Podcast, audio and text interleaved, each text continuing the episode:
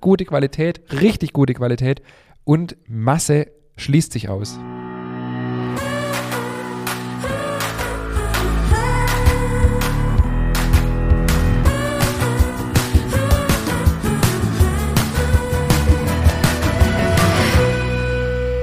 Hallo und herzlich willkommen. Oh, ich kann es gar nicht mehr. Hallo und herzlich willkommen zu einer neuen Folge unseres Podcasts Nachtschicht. Mein Name ist Ingmar Grimmer und mir gegenüber sitzt mal wieder der wunderbare David Haas. Hello again. Dass ich das nochmal sagen darf, wer hätte das gedacht? Ja, krass, oder? Das ist verrückt. Es ist verrückt. Ich muss, ich muss sagen, ich bin, bin ein bisschen aufgeregt. Ja. Fast so ein bisschen wie, äh, ja, also irgendwann war ja Routine nach 106 Folgen, aber jetzt bin ich fast wieder aufgeregt wie am Anfang. Ich glaube, ich musste korrigieren, es waren keine 106 Folgen, oder? Es waren 104. Nee, 106. Echt? Bin mir relativ sicher, aber ich kann mal ja, eben schon okay, Spotify okay, okay, anmachen. gut, ja, dann guck mal nach. Ähm, aber ja, mir geht's genauso. Du hast mich vor zwei Wochen gefragt, ob man denn noch so eine Update-Folge machen soll. Und seitdem ist das schon auch so ein bisschen, ich freue mich wie so ein kleines Kind. Und es fühlt sich gerade auch an wie Heimkommen, so. Ja, finde voll. Ich. Also, äh, d- dich, deine Stimme auf dem Ohr zu haben, meine Stimme auf dem Ohr zu haben, das hat schon irgendwie, ja, ich werde fast ein bisschen melancholisch gerade. Es hat schon was, gell? Ja, absolut. Also ich muss dich korrigieren. 106 war die letzte Folge. Ah, okay, ja, dann tut's mir leid. Ja. 104 Folge dann die letzte noch mit Gerlinde Kudrow und die 106 war die Abschlussfolge. Ja, wie, wie kommt es jetzt, dass mir jetzt, äh, dass es jetzt wieder eine Folge von uns gibt? Was habe ich, äh, was habe ich dir erzählt? Warum gibt es jetzt wieder eine Folge? Ja, jetzt du warst in, ähm, genau in der Berge am Wochenende, hast da die Creme de la Creme der, der, der Beck, Jein. ja, so halbe, ja. Ich hörte nur noch auf dem halben Ohr zu, seit wir keinen Podcast mehr machen. Nein, Spaß. Nee, wir hatten Backhaus. Ach, stimmt, genau, du hattest Backhaus, Backhaus, Genau, genau. den Ja, habe ja. ich ja hier über einen Podcast regelmäßig beworben. Was heißt regelmäßig? Gab ja jetzt nur zwei Stück. ja, Äh, und da war viel Podcast-Community. stimmt, ja, ja, hast recht. Es gab ja, seit dem Backhaus gar keine Podcast-Folge mehr. Aber da waren viele Podcast-Hörer. Und da entstand der Wunsch, dass es mal eine Up-to-Date-Folge gibt. Stimmt, ja, genau. Ja, das stimmt. Das ist viel war- ja, zeitlich, genau, aber ja. auch zusammen mit, mit äh, Brotfest in Rauris und so weiter. Genau, so da warst du nämlich eine Woche davor, gell? Richtig. Ja, okay. Und in dem ersten Backhaus im März, da, hab, da war ja die Sehnsucht nach dir sogar so groß, dass du ja Sonntagmorgen sogar noch schön vorbeikommen bist. Stimmt, da bin ich vorbeigekommen, da haben wir sogar ein Gruppefoto gemacht. Das war echt schön, ja. Ach echt, das wusste ich jetzt gar Ja, doch, nicht. haben wir mehr. vorm Ofen haben wir ein Gruppefoto gemacht. Mit alle. Weiß ich gar nicht, wo das ist. Ja, bei mir auf dem Handy. Und, äh, ach ja, das muss ich mir mal schicken. Ja, das ich schick's weiß dir ich gar mal. Ja, ja doch so. und, witzig. und eine, ähm, eine Teilnehmerin im ersten Backhaus hat uns Mo, äh, äh, Schokoküsse mitgebracht, über Mhm. die wir hier auch schon diskutiert ja, haben, weißt Stimmt, ja, ja. Ja, aber erzähl doch, wie waren denn deine Backkurse? du? Äh, die waren gut. Also wir haben, ähm, wir haben ja echt viele Themen auf der Agenda. Wie machen wir es jetzt? Also äh, Sinn und Ziel dieses Podcasts quasi ist ja, dass wir äh, der Community, der Podcast-Community einen Überblick geben über das, was alles so passiert ist in den letzten sieben Monaten, weil der Wunsch einfach danach da war. Und wir gehen einfach chronologisch vor, oder? Ja, ja. was halt so abging. Alte Backkurse war ja eins der ersten Sachen, die dann, die dann ablief, nachdem der Podcast äh, ablief. Super Wortwitz, oder? ja, ja, geht so. ja, wir, wir müssen noch warm werden. ja. Ähm, also wir fremdeln noch ein bisschen, wie man merkt. Ja, Backkurse waren, waren richtig gut, waren, waren mega, der ich fast sogar sage. Mhm. Bin mal gespannt, wer als erstes das Das andere Thema Spezialwort sagt. bringt. ähm, Backkurse waren richtig gut. Ähm, wir haben zwei Wochenend-Backkurse gehabt dieses Jahr. Viele Podcast-Hörer äh, kennengelernt. Das war, war echt äh, schön, weil wir haben ja hier oft drüber diskutiert. äh, Der Podcast-Hörer, die Podcast-Hörerin Mhm. ist für uns ja so ein bisschen eine Blackbox. Und ähm, also aus ganz Deutschland äh, Leute da. Und ähm, es gibt aus beide Backkurse inzwischen eine WhatsApp-Gruppen. Also Mhm. jeder Kurs für sich hat eine WhatsApp-Gruppe im Anschluss gegründet. Und ich weiß, dass da hier und da auch noch dann diskutiert wird und äh, sich gegenseitig geholfen wird. Das fand ich echt spannend und schön zu hören. Wir haben alles Mögliche dabei gehabt von, äh, was war letztes Mal dabei, eine Ärztin, eine Journalistin, ein Elektriker, Leute aus der Gegend, aber auch weiter darüber hinaus. Und es hat immer sehr viel Spaß gemacht. Also wir haben ähm, dann ja immer Samstag so ein bisschen die Sauerteige eingesetzt, die erste Teige gemacht und ähm, dann Samstagabends Pizza backe im, im Holzbackofen. Weiß gar nicht, stand da schon, als wir den Podcast abmoderiert haben? Ja, ich glaube. Der stand schon, ja. ja. Ähm, genau, und haben dann sonntags äh, relativ früh, bei dem ersten Backhaus war sogar noch Zeitumstellung, ähm, relativ früh, um, ich glaube um sieben, haben wir dann Frühstück äh, gemacht. Und ähm, hatte richtig gute Sache da, weißt du, vom Robin Knauseberger haben wir uns ein paar gute Ja. Käse bringen lassen und so weiter. Und dann haben wir sonntags der ganze Tag noch bis, bis nachmittags dann backe und das hat immer ja, war ist einfach, was, was das Schöne einfach ist, so viele verschiedene Leute, äh, die letztendlich nur die Leidenschaft fürs Backen, hauptsächlich fürs Brot sozusagen verbindet, aber die halt aus alle möglichen äh, Gegenden und auch Lebenssituationen kommen, also vom Rentner bis zum junge, äh, ja, Mitte 20-Jährige war so alles dabei, Mann, Frau, also wirklich bunt gemischt. Aber alle hat so irgendwie dieses Verbunde, so dieses, dieses Backen halt und das war schon immer echt cool und ähm, und da war halt immer äh, dann diese große, dieses große Thema dann äh, abends am Holzbackofen meistens. Und der erste Kurs war ja kurz nachdem wir mit dem Podcast aufgehört haben. Ich glaube sogar gleich in der Woche drauf. Ja, äh, warum kein Podcast mehr? Und jetzt beim zweiten vor allem, ja, äh, was ist denn so alles passiert? Mhm. Äh, hat der David sein zweites Kind? Was macht's Haus? Was macht der Holzofen vom David und so weiter? Also ich habe da auch noch ein paar Fragen mitgebracht. Ja, ja, ja. Und dann kam äh, die Idee eben zu sagen, hey komm, äh, wir machen eine Up-to-Date-Folge. Ich habe dir dann, glaube ich, abends sogar noch eine Sprachnachricht geschickt oder Sonntagmorgens, weiß gar nicht mehr. Ja. Und dann gesagt, hey, das könnte man machen. So ganz äh, ohne Druck. Ja. Einfach ein bisschen drauf loslabern. Also mal gucken, wie lange es jetzt wird. Ich habe gesagt, die geht dann halt wahrscheinlich eine Weile. Vielleicht müssen wir zwei Folgen draus machen. Schauen wir mal, wo es uns heute noch so hinführt. Wer uns liebt, zieht es durch. okay, geil. Ja, das waren die Backhose. Und was ist jetzt mit deinem Holzofen eigentlich? Das weiß ich nämlich selber nicht mal. Ich konnte dann keine Antwort geben. Äh, ja, du, nee, der steht immer noch bei der äh, älteren Dame zu Hause und wartet darauf, abgeholt zu werden, weil ich einfach ähm, ja, erstmal andere Projekte zu Hause habe. Äh, fängt bei der äh, Dachrinne an und hört bei, bei der Heizung auf. Äh, von dem her habe ich das noch ein bisschen verschoben, aber ja, er kommt. Also er kommt definitiv.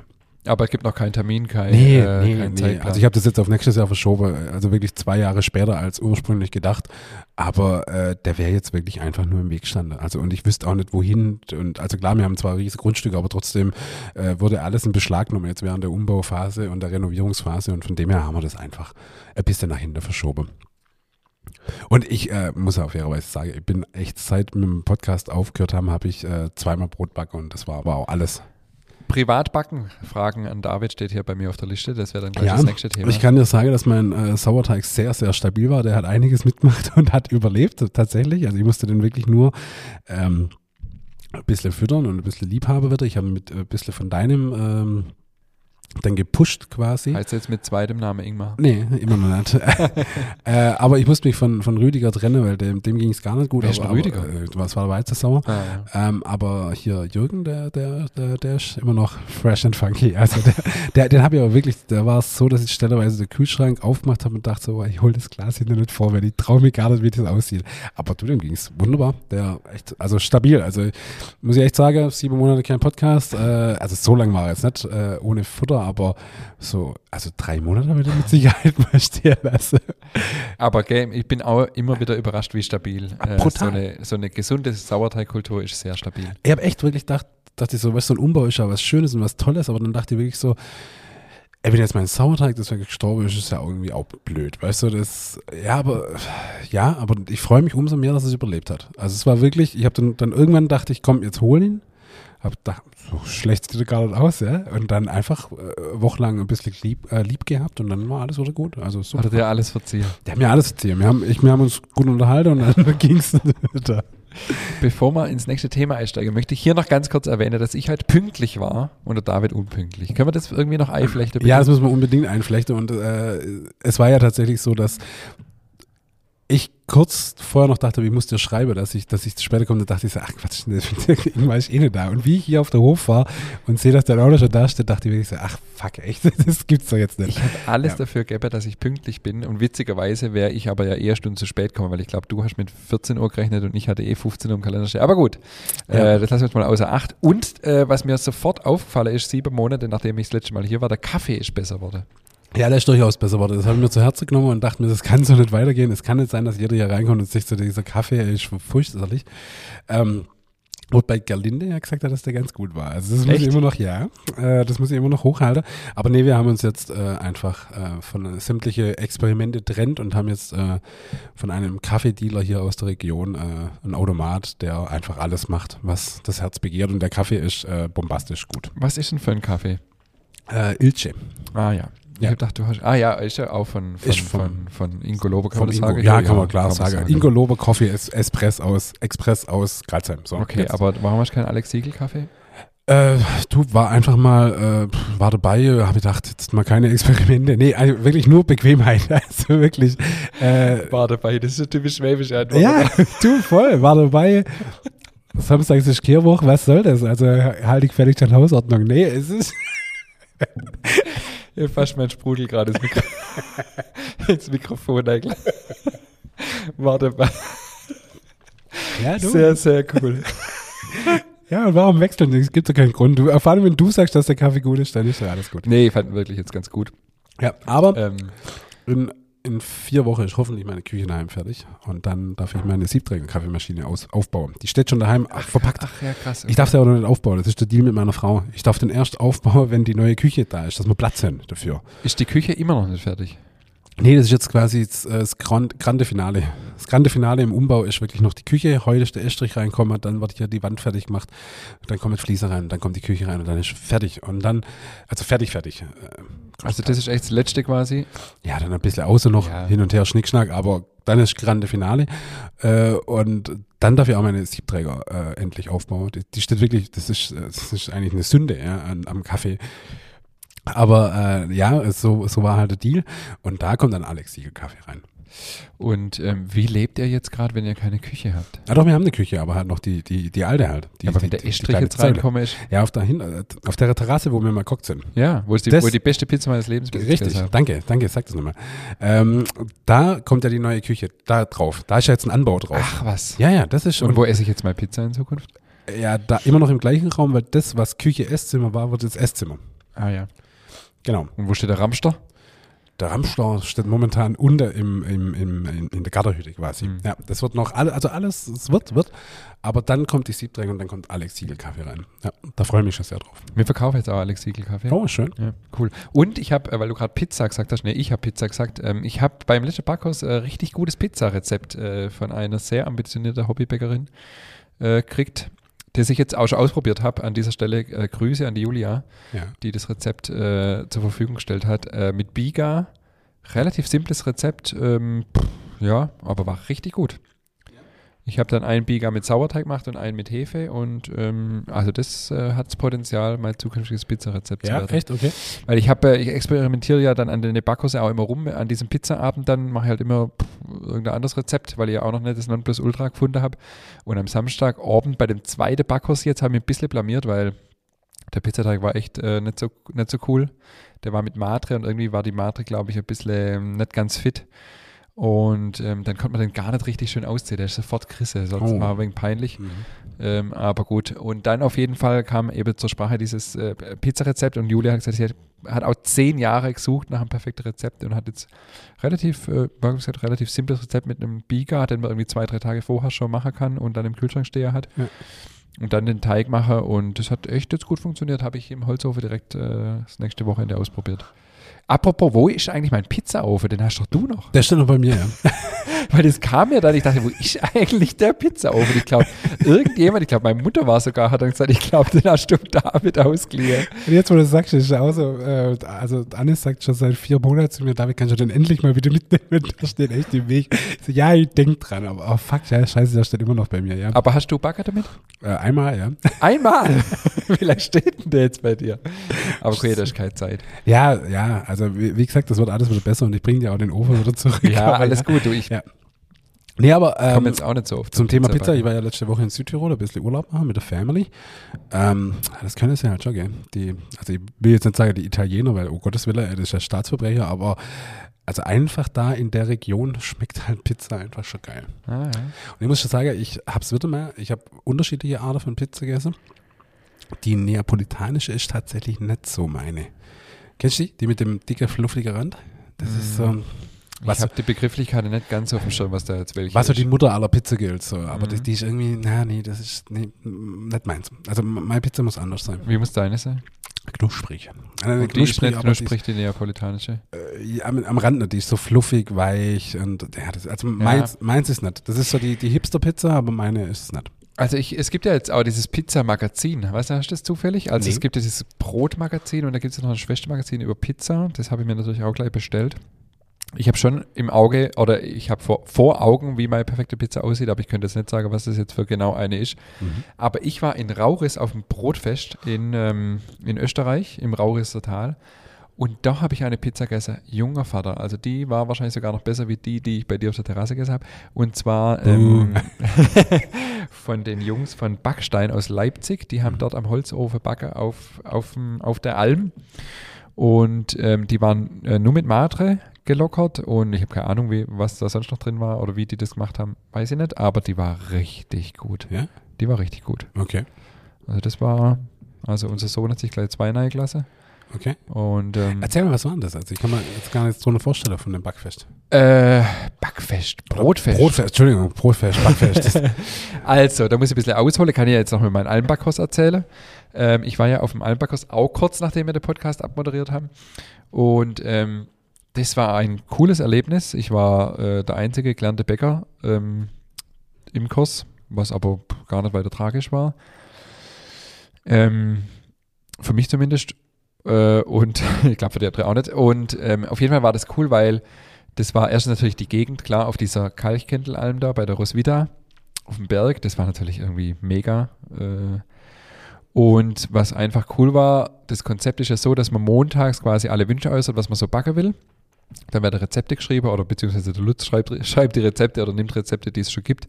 Und dann backt man ab Dienstag, dann wird Montagabends der Backplan geschrieben und von Dienstag bis Freitag backt man dann. Und dann wird halt auch äh, der Plan entsprechend so gemacht, dass halt abends um 10 Uhr manchmal noch Sauerteige eingesetzt werden, weil je nachdem, wie es halt, äh, es halt so passt.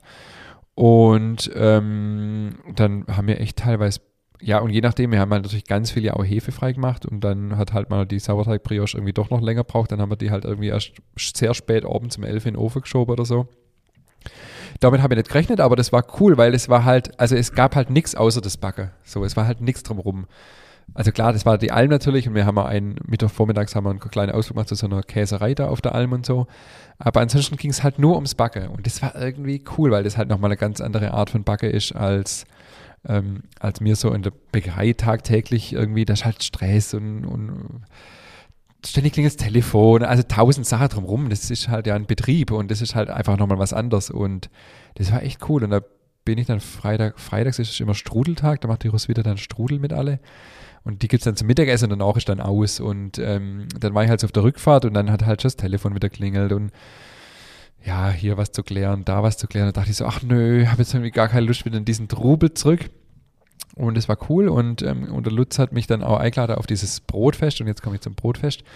Ähm, das findet, ich glaube, ich glaube, es war jetzt zum fünften Mal ähm, statt in Rauris, also auf der Alm und auch im Rauriser Tal. Also das heißt, auf der Alm waren dann am Samstag war es Symposium, also das heißt verschiedene Vorträge von verschiedensten Leuten aus der Backbranche, die komplette fünf, oder ich glaube es waren dann nur vier da, aber eigentlich waren geplant, dass diese ganze fünf äh, Brotrebelle da sind aus dieser Arte-Serie. die haben auch alle äh, entsprechenden Vortrag gehalten und es waren halt echt coole Leute. Also einfach viele Quereinsteiger, viele Quereinsteiger, die inzwischen selber Bäckerei haben, einfach, ja, wie soll ich das jetzt sagen?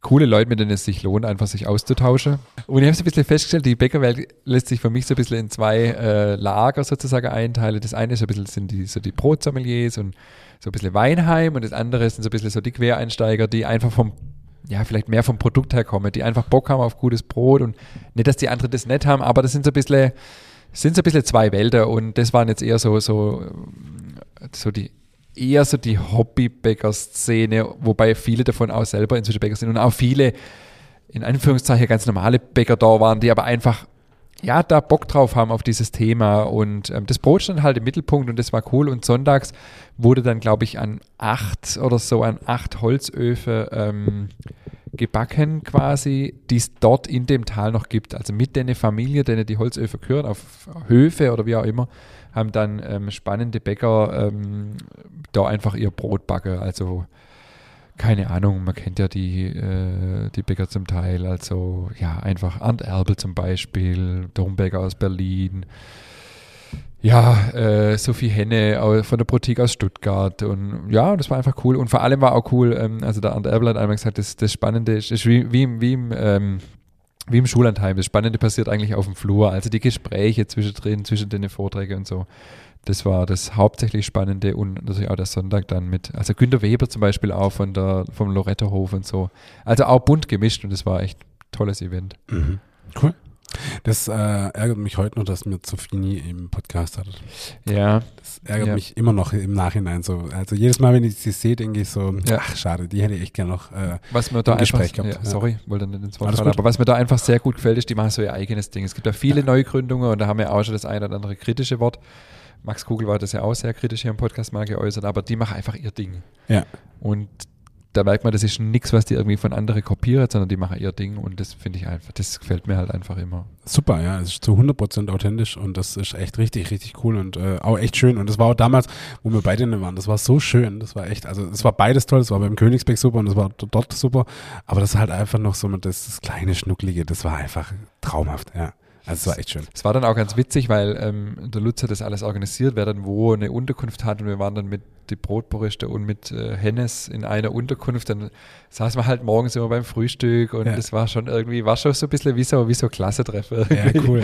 Es ja. war echt nett, weil dann bei uns waren die Kinder dann dabei und Hennes hatte ihr, ihr Kind dabei und ähm, und es war alles auch so, ja, so entspannt, gell? Man hat dann überlegt, okay, was machen wir jetzt? Fahren wir jetzt auf die Alm hoch oder äh, fahren wir erst mit dem späteren Bus? Und es war irgendwie so entspannt alles, das ganze Fest war einfach, schön, ja. war einfach schön. Und das ist jedes Jahr, oder wie? du, ich weiß es ehrlich gesagt gar nicht. Ähm, also ich habe jetzt gehört, wie das nächste ist, glaube ich, in Italien, wenn ich es richtig mitgekriegt habe. Und das Brotfest aber in Rauris ist, hat ja die Roswitha einmal ins Leben gerufen. Und dass es jetzt aber so groß ist und auch mit diesem Veranstaltung am Samstag und so, ich glaube, das hat hauptsächlich halt der Lutz Geisler mit Christina so entwickelt. Vorher war das, glaube ich, nur in Anführungszeichen dieses Backen halt an den Holzbacköfen. Ja. Und das wurde halt jetzt so einem Who is Who der, ähm, ja, der etwas besondereren Bäcker, glaube ich. Ja, Ach genau. cool, ja, schön. Ja. Es gab ja auch, äh, das passt vielleicht jetzt ganz gut, ähm, ein dreiteilige äh, Fernsehbeitrag und der Redakteur war auch und das Kamerateam war auch am Brotfest vor Ort. Ich weiß nicht, ob es mitgekriegt hast im, im NDR. Also das lohnt sich wirklich in der Mediathek mal nachzugucken. Äh, die Serie heißt Unser Brot und ist eine dreiteilige, in Anführungszeichen, Serie, also eine, drei, ein dreiteiliger äh, Dokumentation. Einmal über die Landwirte, über die Müller und über die Bäcker. Und bei dem Teil über die Bäcker, der kam jetzt vorletztes Sonntagabend, glaube ich, immer 90 Minuten lang, also alles in Spielfilmlänge, alle drei Teile, ähm, kam dann auch was vom Brotfest. Also die haben da auch vor Ort gefilmt und es lohnt sich wirklich, das mal anzugucken. Die haben dann immer ein, ähm, also quasi drei nebeneinander praktisch, also drei Landwirte, drei Müller, drei Bäcker, die alle sehr unterschiedlich produzieren. Also Bioland, Demeter und konventionell meistens oder halt einfach bei dem Müller war es halt ein ganz kleiner, eine ganz große und bei den Bäcker war es dann auch ähm, waren es auch drei verschiedene, der Lutz mit seiner ganz kleinen Backstube, dann äh, Bäcker Hansen aus Föhr, äh, von, von der Insel Föhr und Haribrot, also drei komplett unterschiedliche Schwerpunkte, drei unterschiedliche Philosophien. Und das war total interessant. Vor allem das mit der Landwirtschaft fand ich auch sehr beeindruckend, das mal zu sehen, was ist wirklich der Unterschied zwischen Biolandwirtschaft und, und konventioneller Landwirtschaft. Das war schon echt cool. Also wenn das interessiert, da kommt, Mhm. da kommt dann auch was vom Brotfest. Das hört sich gut an. Und das findet man in der MDR-Mediathek. Äh, nee, äh, in der, also es kam von NDR, Norddeutscher Rundfunk, Ja. und man findet es in der ARD-Mediathek. Du hast es gerade angesprochen, zum Nebensatz, äh, Lutz Geisler, seine kleine Bäckerei. Hat das funktioniert jetzt? Hat er die kleine Bäckerei? Der hat die Bäckerei Ja. ja, schon eineinhalb Jahre, zwei Okay. Jahre und aber immer nur über den Winter offen. Also die haben jetzt seit dem 10. Oktober die Bäckerei wieder offen und dann immer ein halbes Jahr und im, übers Sommerhalbjahr sozusagen haben sie dann ihre Kurse, also gerade die machen ja diese Almbach-Kurse regelmäßig ähm, und sonstige Bücher äh, Ja. und so weiter. Die schreiben ja viele Bücher und Podcast und haben jetzt übrigens ein neues Buch rausgebracht, ganz witzig, ähm, auf der Suche nach gutem Brot, eine Reise quer durch Deutschland Ah.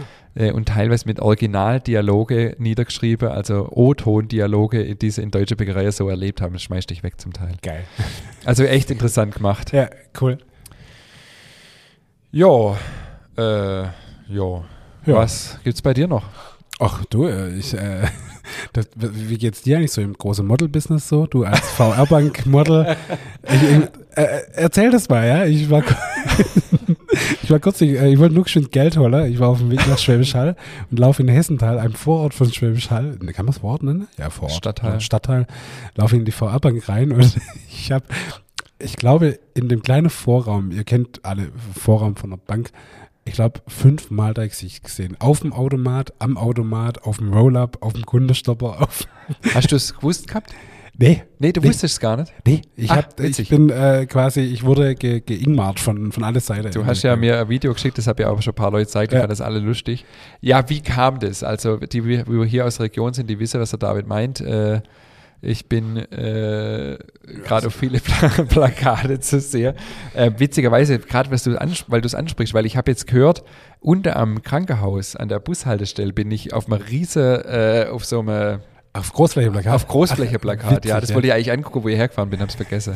Ja, wie kam das? Ich habe einen, äh, ich hab einen Bekannten, der macht bei uns äh, Werbetechnik, also Busbeklebungen und so weiter. Und der macht auch viel für die Volksbank. Und der hat dann gesagt, hey, du, die Volksbank, die sucht noch ein paar, äh, paar Leute, die man hier in der Gegend so ein bisschen kennt, äh, Handwerker ähm, für eine Kampagne. Hast du da Lust, ein Bild zu machen? Ich so, ja, du, kein Thema, äh, schick einfach einen Fotograf vorbei. Ich wusste aber gar nicht genau, um was es letztendlich wirklich geht äh, und habe dann mich fotografieren lassen in der Backstube und habe dann irgendwann eine E-Mail gekriegt, ja, dass also diese Kampagne jetzt anläuft und habe dann gesehen, dass da noch ein paar andere Metzger, Eisdiele, ein. Barkeeper ähm, in dieser Kampagne dabei sind und ähm, und habe aber nicht damit gerechnet, dass das so äh, veröffentlicht wird quasi, also mit meinem Namen, mit meinem Logo.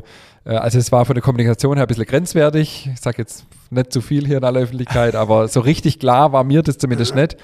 Ähm, und ähm, ja, wie du sagst, also jetzt bin ich halt in sämtliche äh, Filiale im ganzen, also es ist ja Ja, das ist groß. Volksbank das Schwäbisch. Hall, Ja. Heilbronn, Ja, ja, das die ganze äh, Region, keine Ahnung, hänge ich oder mein Gesicht mit meinem Namen überall äh, und in, in, in Ottendorf, also wenn man nach Geildorf fährt, Ja. da hängt es ja auch an der Straße auf so einem Großflächeplakat, Ah, okay. da habe ich noch ein Selfie von mir selber gemacht, also äh, wir könnten ja einen Gag draus machen und können da sagen, hier, äh, das ist die neue Selfie-Wand und Ja, mache mache doch Selfies vor dem Plakat und stell's in Instagram und einen Hashtag noch überlege.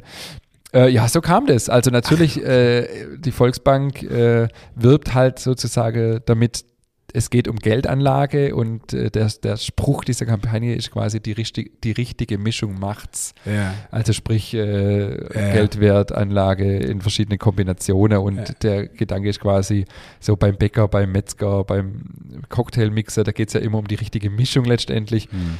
Ja, und natürlich Handwerk ist natürlich immer gut fürs Image und genau. Und das ist, das ist letztendlich die ganze Story. ähm, ja, wir sind, ich kann ja hier offen sagen, wir sind natürlich Kunde bei der Volksbank logischerweise auch, aber auch bei der Sparkasse. Ich habe dann erstmal meinem Sparkasse-Berater geschrieben, hey, sorry, ist nicht, nicht böse gemeint. ich wusste nicht, welche Ausmaße das annimmt, aber ähm, ja, auf der anderen Seite natürlich auch für uns äh, Ja. nicht, nicht äh, Ja, du Gott. mehr oder weniger also, kostenlose Werbung oder ja, von Gott, alles her gut. Ja, und das ist ja auch gut gemacht. Also was Ist gut gemacht, super ja. gemacht. Und Schönes her- Foto auch. Ja. Ähm, Total, du siehst gut aus. Also von dem ja, her, gut, ja. das liegt natürlich nicht am Foto, aber aber es ist natürlich schon, wenn du, äh, wenn du, naja, es war halt irgendwie Mitte am Tag, geschwind während dem Schaffen mehr oder weniger fotografiert, nur schon ein frisches T-Shirt anzogen und Mütze habe ich ja sowieso immer auf beim Schaffen und äh, wenn ich vorher gewusst hätte, wo das nachher überall hängt und ich habe das Foto tatsächlich auch nie gesehen vorher. Ach so, okay, ja krass. Ja, deswegen sage ich, die Kombination war ein bisschen grenzwertig, aber ja, ist jetzt, wie es ist und Ja. jetzt hänge ich halt überall. Ja gut, ich fand, aber wie gesagt, ich fand das echt witzig. Ich bin da wirklich so, ach komm, wir brauchen noch schön Geld. Äh, halt da schön ein, lauf da rein und denkst, äh, Roll-Up, Kundestopper, am Automat hängt nebendran so eine Werbung und dann, bevor ich Karte reinschiebt, kommt das Bild auf dem Automat auch noch. Okay, komm, ey, wie wär's noch mit Aufkleber überall an der Wand? So, das war echt cool, ey. Das fällt mir halt jetzt auch erst auf, aber ich habe dann auch gedacht im Nachhinein, sind die Kampagnen immer so massiv, also so extrem, dass, da irgendwie, dass man da zehnmal in der Filiale irgendwie das gleiche Bild hat. Aber es war dann auch ganz witzig, weil das ging los, als ich in Österreich war auf dem Brotfest und dann haben wir angefangen, oh, okay, ständig WhatsApp mit irgendwelche Roll-Ups von mir, wo ich denke, was geht denn ab? Mitarbeiter haben dann gesagt, ey, ich sehe hier der Chef gerade beim Geld abheben und so. War dann ganz, äh, war dann ganz witzig. Aber ähm, ich meine, du als Werbefachmann, ich frage mich dann halt, also ich bin ja ein ganz simpler Handwerker und ich sehe halt, okay, wir produzieren was, wir verkaufen das, wir nehmen am Ende des Tages Geld ein und das ist das Geld, das ich zur Verfügung habe, um meine Mitarbeiter damit zu bezahlen. Natürlich weiß ich auch und ich, wir machen halt auch Marketing und wir machen halt auch Werbung, aber so eine Kampagne, die muss ja irre viel Geld kosten. Klar, ich meine, wir Models waren jetzt relativ günstig, aber trotzdem, die ganze Konzeption und so weiter, das macht ja nicht die Bank selber, das macht ja, macht ja ein Werbestudio. Ja, klar. Lohnt sich sowas? Es ist ja irre, was das, es hat ja bestimmt mehrere 1000 oder sogar mehrere 10.000 Euro kostet die Kampagne, oder? Ja, aber weißt du, man muss so sehen. Also ich finde das, weil du es gerade auch angesprochen hast, die, die rote Bank und die blaue Bank. Und die blaue Bank, die setzt ja schon immer sehr, sehr viel auf Nähe. Wir sind die Region, wir sind für die Region. Weißt du, und natürlich, wenn die sich nicht mit Gesichter schmücken, die halt aus der Region sind, dann, dann verbindest du, also du ganz ehrlich, ich komme aus einem kleinen Ort und da gab es nur die blaue Bank. Ja, und für mich ist klar, das ist meine Bank. Es, die rote ist für mich irgendwie, hm. Und die mache das halt einfach, indem sie da ganz, ganz viel Wert. Ob sich das lohnt, am Endeffekt ist Werbung immer so, wo du sagst so, total hm, schwierig. Wie mischst ja, aber ich würde so eine Kampagne jetzt bei der Rote Bank eher weniger sehen. So eine regionale, mit einem regionalen Bäcker. Weißt du, dann ist das nächste. Deine Bäckerei steht ja jetzt nicht gerade für Ramsch, sondern halt eher für Qualität. Und dann bringst du das ja schon auch irgendwo so ein bisschen mit in Verbindung, so, hey, wenn er sein Gesicht schon wird, dann, dann ist er ja auch zufrieden, weißt du? Und irgendwie, äh, nee, es ist so, ja. Und ich, ja. in der Werbung Psychologie läuft ja immer ganz viel unterbewusst ab, weißt du? Und wenn jetzt der Ingmar Grimmer, der eigentlich echt gutes Brot backt und die Leute stehen Schlange dafür, jetzt sein Gesicht quasi für die VR-Bank hergibt, dann, dann denkt man schon so, ja gut, dann ist die schon auch gut, so, weil die, weißt du, du verbindest das ja immer so. Ja, aber da, merkt, da merkt man auch, diese Werbung ist halt so äh, unehrlich, weil äh, ganz ehrlich, in Untermünkheim gibt es nur noch eine rote Bank, die blaue hat zugemacht, weil sie ja, sagt, es lohnt sich klar. nicht mehr. Ja, klar, logisch, klar. Also das ist der einzige ja. Grund, warum wir überhaupt Kunde bei der rote Bank geworden sind, weil äh, Absolut. weil ich irgendwo mein Geld noch loswerden muss abends ja. Und wenn ich halt die blaue nicht mehr habe, dann muss ich halt gucken, dass ich es irgendwo anders losbringe. Klar, du in meinem Heimatort ist jetzt auch, also in Bülozell ist jetzt auch zugemacht worden. Ja. Mhm. Die hat jetzt gerade noch donnerstags von 8 bis, was weiß ich, bis 8.30 Uhr offen oder so, weißt du. Also, nee, also. Aber da schenken sich beide nichts wahrscheinlich, weil nee. äh, kam jetzt die Woche in der Zeitung. Die Rote Bank schließt aus, sieben Filiale. Ja, aber du musst auch fairerweise sagen. Ich verstehe das ja. Ich sage ja nicht, dass ich es nicht verstehe, aber ich meine nur, da ist wieder ja, dieses ja, Thema klar. Werbung. Pff, ist ja. nur Image letztendlich. Natürlich, es geht Weil um Image. Schen die schenken sich wahrscheinlich beide nichts. Nee, natürlich nicht, klar, logisch. Aber es geht im Endeffekt um Image und klar, und ja, du bist jetzt halt nun mal das freundliche, sympathische Gesicht von der VR-Bank. Das ist jetzt halt so. Herzlich willkommen bei Nachtstedt, Ihrem Banken-Podcast. Ja, Ihr Marketing- und äh, Banken-Podcast, ja, genau. Wir müssen, wir, müssen, äh, wir müssen wieder aufs Backe kommen. Echt, haben wir einen Anspruch heute an irgendwas? ja, ich schon. Ja, ja, total. Ja, ja, ich habe noch ganz viel auf meiner Liste. Was gibt's noch? Emmer. Wir haben Emmer geerntet. Ja, und? Erzähl, wie lief's? Ich habe, äh, also, es war ja schwierig ein bisschen dieses Jahr mit der Ernte, weil ja alles so, äh, erst war es ja ewig trocken, sogar war es allgemein schwierig und dann wurde es ja vor der Ernte noch richtig nass. Mhm. Ähm, und der Michael Reber, der dann immer für uns anbaut hat, hatten dann noch rechtzeitig, tatsächlich noch rechtzeitig wegkriegt, bevor es so nass wurde und die Landwirte teilweise zwei, drei Wochen nicht mehr dreschen konnten. Wir haben bei der Mühle lang oder Weile liegen gehabt über den Sommer oder ja, bis der dann alles Getreide erfasst hatte. Wir haben mit der äh, Taubermühle in, äh, in Markelsheim, Taubermühle Kuhn, eine echt coole Mühle gefunden, der das für uns quasi komplett separat äh, lagert und dann entsprechend für uns äh, verarbeitet, sonst funktioniert es ja gar nicht. Und, aber das muss auch jemand bereit sein zu machen, da blockiert sich da ja Silo damit. Genau, und es waren jetzt äh, am Ende, glaube ich, acht, sechs oder acht, ich glaube acht Tonnen Wow. Getreide. Und jetzt haben wir gestern, äh, nee, wir haben äh, schon seit, seit zwei Wochen oder so die Gewürzschnitte, wo du gerade gegessen hast, die war mit Emmermehl und zwar mit hellem Emmermehl. Genau, also zwei, drei Kuchen machen wir jetzt schon mal damit, weil das ist eh unproblematisch. Und ich habe jetzt gestern beim Pop, gestern war Pop-Up. Ja. Also es gibt ja inzwischen auch die Pop-Up-Backtage, ich weiß gar nicht, ob wir das schon erzählt haben. Ich glaube schon, ja. Da haben wir, äh, da habe ich jetzt ein Brot, ein freigeschobenes Emmerbrot mit zwei Drittel Vollkorn, ein Drittel helles Emmermehl ohne Hefe, reiner Emmer-Sauerteig backe ist schon herausfordernd. Es ist einfach, äh, ja, von, von, von der Stabilität her kann man es gar nicht mit Weizen vergleichen, auch nicht mit Dinkel. Äh, der Teig ist eher so ein bisschen, fast wie so Rocke von der Konsistenz her, ähm, also ein bisschen so, so plastisch, ein bisschen. Genau, ist relativ kompakt auch das Brot, aber geschmacklich echt interessant halt, kommt eigentlich ganz anders wie, wie Weizen. Das war schon spannend. Also ja, jetzt wollen wir so aus jedem, aus jedem Bereich äh, vom Sortiment, also quasi ein Brot, ein Kleingebäck äh, und ein Kuchen oder so, wollen wir ein bisschen was machen. Mhm. Vielleicht noch ein Stoller oder so, mal gucken. Und äh, genau, ihr habt uns ja schöne äh, Aufsteller gemacht und ein paar Fähnle, dann steckt man die Fähnle da immer ja. rein. Äh, Hohenloher Emmer und jetzt wollen wir vielleicht, ja, wir wollten ja eigentlich das noch ein bisschen mehr ausschlachten, vielleicht noch ein Kunde-Event draußen auf dem Acker machen und so, aber es wurde mir dann im Sommer alles zu viel. Deswegen haben wir es nicht so richtig ausgeschlachtet, aber gut, darum ging es uns ja jetzt auch nicht in erster Linie. Aber trotzdem echt äh, spannendes Experiment, so, so nah dran zu sein einfach, genau. Und daraus ergebend hat sich jetzt so ein bisschen auch bei der OBEC äh, bisschen was bewegt oder was heißt was bewegt? Die haben halt gemerkt, dass uns das extrem wichtig ist und da haben jetzt viele Kontakte auch dieses Jahr über dieses Projekt mit Michael jetzt quasi, wo wir ähm, dann Kontakt gekriegt haben zu viele Landwirte hier in der Gegend, die halt für die OPEC anbauen. Wir, wir haben im Sommer einen Mitarbeiterausflug gemacht mit oder einen Familienausflug machen wir immer im Sommer mit allen Mitarbeitern und Familien, wo wir ähm, die OPEC besucht haben, wo wir auf dem Feld waren bei der OPEC oder beim, beim, beim Michi, beim, beim Bauer von der OPEC, beim Landwirt. Ähm, das war, war mega. Also das, so nah mal ranzukommen, sozusagen, diesen direkten Kontakt zur Landwirtschaft, das war schon, das hat sich jetzt alles so durch das Projekt auch ergeben und das, das war es absolut wert. Und ähm, ja, wie gesagt, heute habe ich jetzt, also kurz bevor ich hierher gefahren bin, äh, war ich kurz bei Michael und habe ihm ein Brot vorbeigebracht.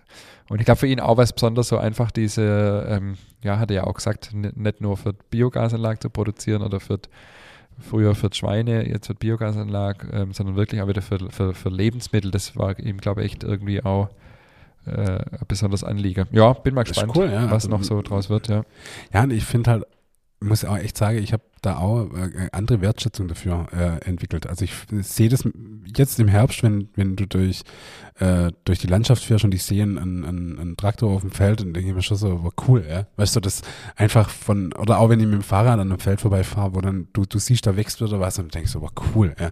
Also es ist einfach die Natürlichkeit, diese, dieser Prozess, also eine ganz andere Wertschätzung wird da, finde ich. Und sowas hebt es natürlich nochmal ein bisschen vor. Und das ist halt schon cool. Ja, und ich finde auch, das ist auch ganz wichtig, dass wir das als Gesellschaft nicht verlieren, dass wir so diesen Bezug zur Landwirtschaft und wirklich zu wissen, wo, wo, äh, wo eigentlich das herkommt, was wir tagtäglich äh, essen, das ist schon sehr, sehr, sehr wichtig, glaube ich. Absolut, ja. Und, und das, äh, ja, und, da, genau durch sowas lernst du es ja, weißt du, und ich finde, also zum Beispiel, ich hätte nie gedacht, dass da acht Tonnen mehr rauskommen aus dem, also mhm. krass, das ist echt viel, mhm. ja.